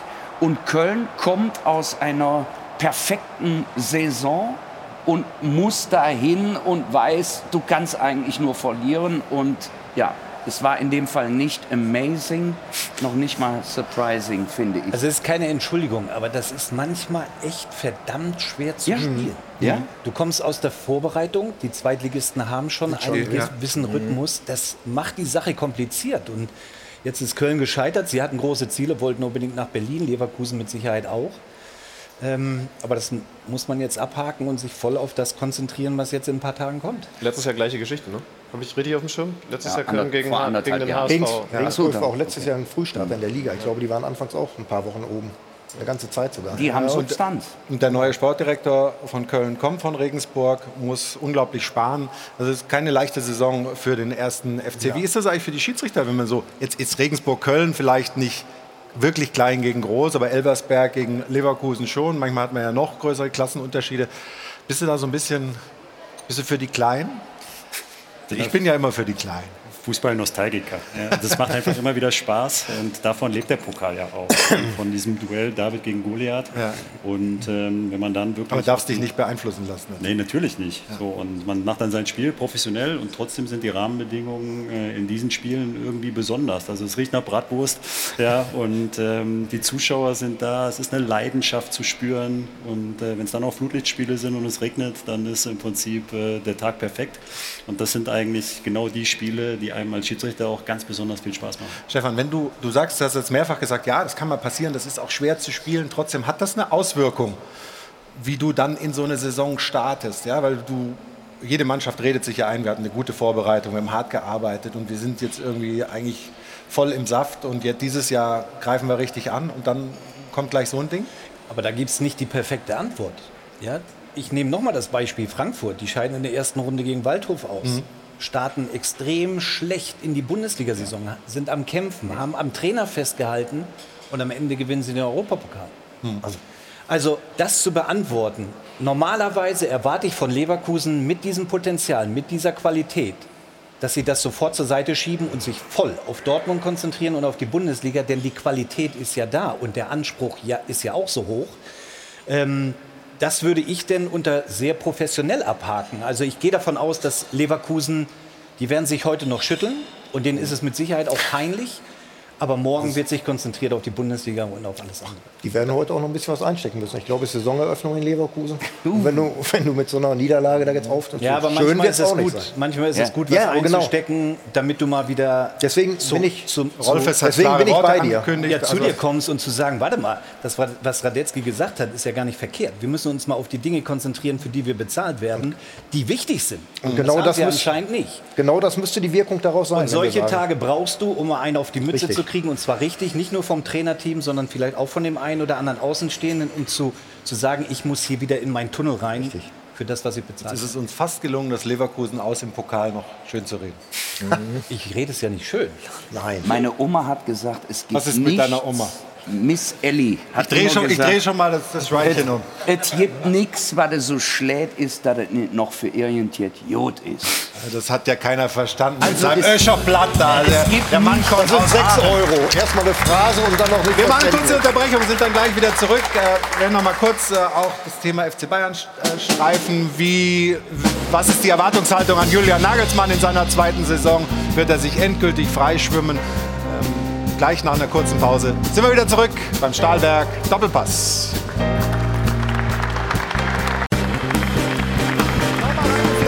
ins Airport Hilton zu uns zum Stahlberg Doppelpass. Die erste Ausgabe der neuen Saison neigt sich so langsam dem Ende entgegen. Jana ist mittlerweile bei uns in der Runde angekommen, aber ich möchte trotzdem mit Herbert Heiner kurz noch besprechen, was ich vor der Werbung gesagt habe. Julian Nagelsmann, zweite Saison. Was ist die Erwartungshaltung an den immer noch sehr jungen Bayern-Trainer? Also zunächst mal muss ich sagen, dass wir absolut überzeugt sind von Julian Nagelsmann. Deswegen haben wir ihm auch einen Fünfjahresvertrag äh, gegeben, eben um auch äh, mit uns zusammen was aufzubauen, äh, die jungen Spieler einzubauen. Wir haben heute etliche, die am Campus groß geworden sind, die bei den Senioren oder bei der ersten Mannschaft bereits mittrainieren. Julian ist ein unheimlich kreativer, innovativer Trainer, unheimlich äh, ausdrucksstark. Äh, und ich bin der festen Überzeugung, dass er einer der äh, besten Trainer in Europa schon ist oder wird, denn auch ihm muss man die Zeit geben, natürlich auch sich zu entwickeln. Jetzt hat er mit dem FC Bayern mal ein richtiges Pfund an der Hand, aber alles, was ich sehe, was ich höre, ist absolut überzeugend. Ist er jetzt auf der Bank nicht mehr unterstützt äh, von Hassan Salihamidzic, sondern der sitzt jetzt oben bei, bei Ihnen da auf der Tribüne. Und erklärt Ihnen den Fußball? Nein. Wie, wie, wie geht das da oben auf der, zwischen den ganzen, zwischen ja, den ganzen Experten? Jetzt ist einer noch, äh, noch dazugekommen. Es geht bei uns schon ein bisschen professioneller zu. Auch das ist Teil des Entwicklungsplans. Wir haben ja einen, äh, mit Marco Neppe äh, einen technischen Direktor. Der ist auf der Bank. Genau, Julian, ja. den wir auch weiterentwickeln wollen. Und der kann sich natürlich auch nur entwickeln, wenn er aus dem Schatten von Hassan raustritt. Und deswegen äh, hat Hassan auch die Entscheidung getroffen, jetzt nach oben zu gehen, äh, um dem Marco da auch mehr Nähe, mehr Verantwortung zu geben. Und so versuchen wir, die einzelnen äh, Personen zu entwickeln. Und es wurde ja vorher angesprochen. Hassan hat sich ja unheimlich entwickelt, finde ich, macht einen absolut klasse Job heute. Und genauso wollen wir das äh, den äh, jüngeren Leuten geben. Jetzt wollte ich noch äh, ja, gerne mit Sascha noch ein Thema besprechen. Du hast mit ein paar Kollegen, Schiedsrichterkollegen, ähm, einen Hilfsfonds gegründet für Schiedsrichternachwuchs oder genau. was, was, was, genau steckt dahinter? Sehr, sehr vielfältig. Also äh, das Thema des Fonds ist Schiedsrichter helfen Schiedsrichter. Und äh, die Idee daher stammt, äh, dass wir gesagt haben, okay, ähm, wir Bundesliga-Schiedsrichter sind äh, eine sehr privilegierte Gruppe. Ähm, uns geht's gut. Äh, wir haben unser Hobby quasi zum Beruf gemacht und ähm, es gibt aber auch viele Schiedsrichter ähm, an der Basis, denen es nicht so gut geht. Und deswegen ähm, wissen wir, wo wir herkommen und möchten da ähm, den Leuten an der Basis eben auch äh, entsprechend was zurückgeben und fördern äh, Projekte, die ähm, Bezug zur Schiedsrichterei haben. Eine tolle Geschichte, unter anderem auch eine Geschichte, die du, glaube ich, auch persönlich unterstützt, und zwar inklusive Schiedsrichtergespanne. Da gibt es in Heinsberg, äh, bei Köln ganz grob gesagt, oder bei Aachen eher, Entschuldigung, ähm, ein, ein Projekt, ähm, wo ein Schiedsrichter was macht. Genau, also es ist ein Schiedsrichter, der ähm, hat es sich ja, im Prinzip zum, zur Berufung gemacht, ähm, ein Inklusionsprojekt an den Start zu bringen, nämlich ähm, zwei ganz besondere Menschen. Wer sie kennt, äh, wird genau wissen, was ich meine. Oder wer sie kennenlernt, es hat auch mehrere Berichte über dieses Thema schon gegeben. Aber Menschen mit, mit ähm, Handicaps, mit, ja? Menschen mit äh, Handicap, die bei der Lebenshilfe eben auch ähm, ja, angegliedert sind. Und äh, dieser Schiedsrichter, Karl-Heinz Speuser aus Heinsberg, betreut die beiden, holt sie jeden Sonntag ab ähm, bringt sie zu den Spielen und leitet mit diesen beiden ganz besonderen Menschen Fußballspiele. Das heißt, er in der Mitte, die beiden Jungs an, der, an den Seitenlinien und dann, je nachdem, nach Spielverlauf, wird dann durchgemischt. Das heißt, er stellt sich an die Linie und äh, einer meiner besonderen Menschen darf dann das Spiel leiten. Und ähm, das ist eine ganz, ganz tolle Geschichte und äh, da kann, können sich ganz, ganz viele, glaube ich, ein Beispiel dran nehmen. Tolle wow. Geschichte, tolle Geschichte, muss ich wirklich sagen. Und zeigt mal wieder, dass Fußball viel mehr ist als nur das, was wir meistens hier diskutieren, nämlich die absolute Spitze. Tolle Aktion, wünsche dir dafür viel Erfolg. Jetzt Thema Erfolg. Äh, da ist sofort natürlich Jana in meinem Fokus, aber nicht wegen dir persönlich äh, äh, habe ich diese Brücke gewählt, sondern wegen der Dame, über die du jetzt sprichst. Sie hat nämlich äh, abgeräumt beim Gewinnspiel letzte Saison. Ne? So ist es. Bei unserem Mitsubishi-Gewinnspiel darf sich freuen über ein niegelnagelneues Auto, über einen Mitsubishi Eclipse Cross Plug-in Hybrid. Und die Frau, die ist eine treue Zuschauerin dieses Doppelpasses und ähm, heißt Frau Simone Breuer-Fratter. Deswegen an der Stelle natürlich herzlichen Glückwunsch und allzeit gute Fahrt.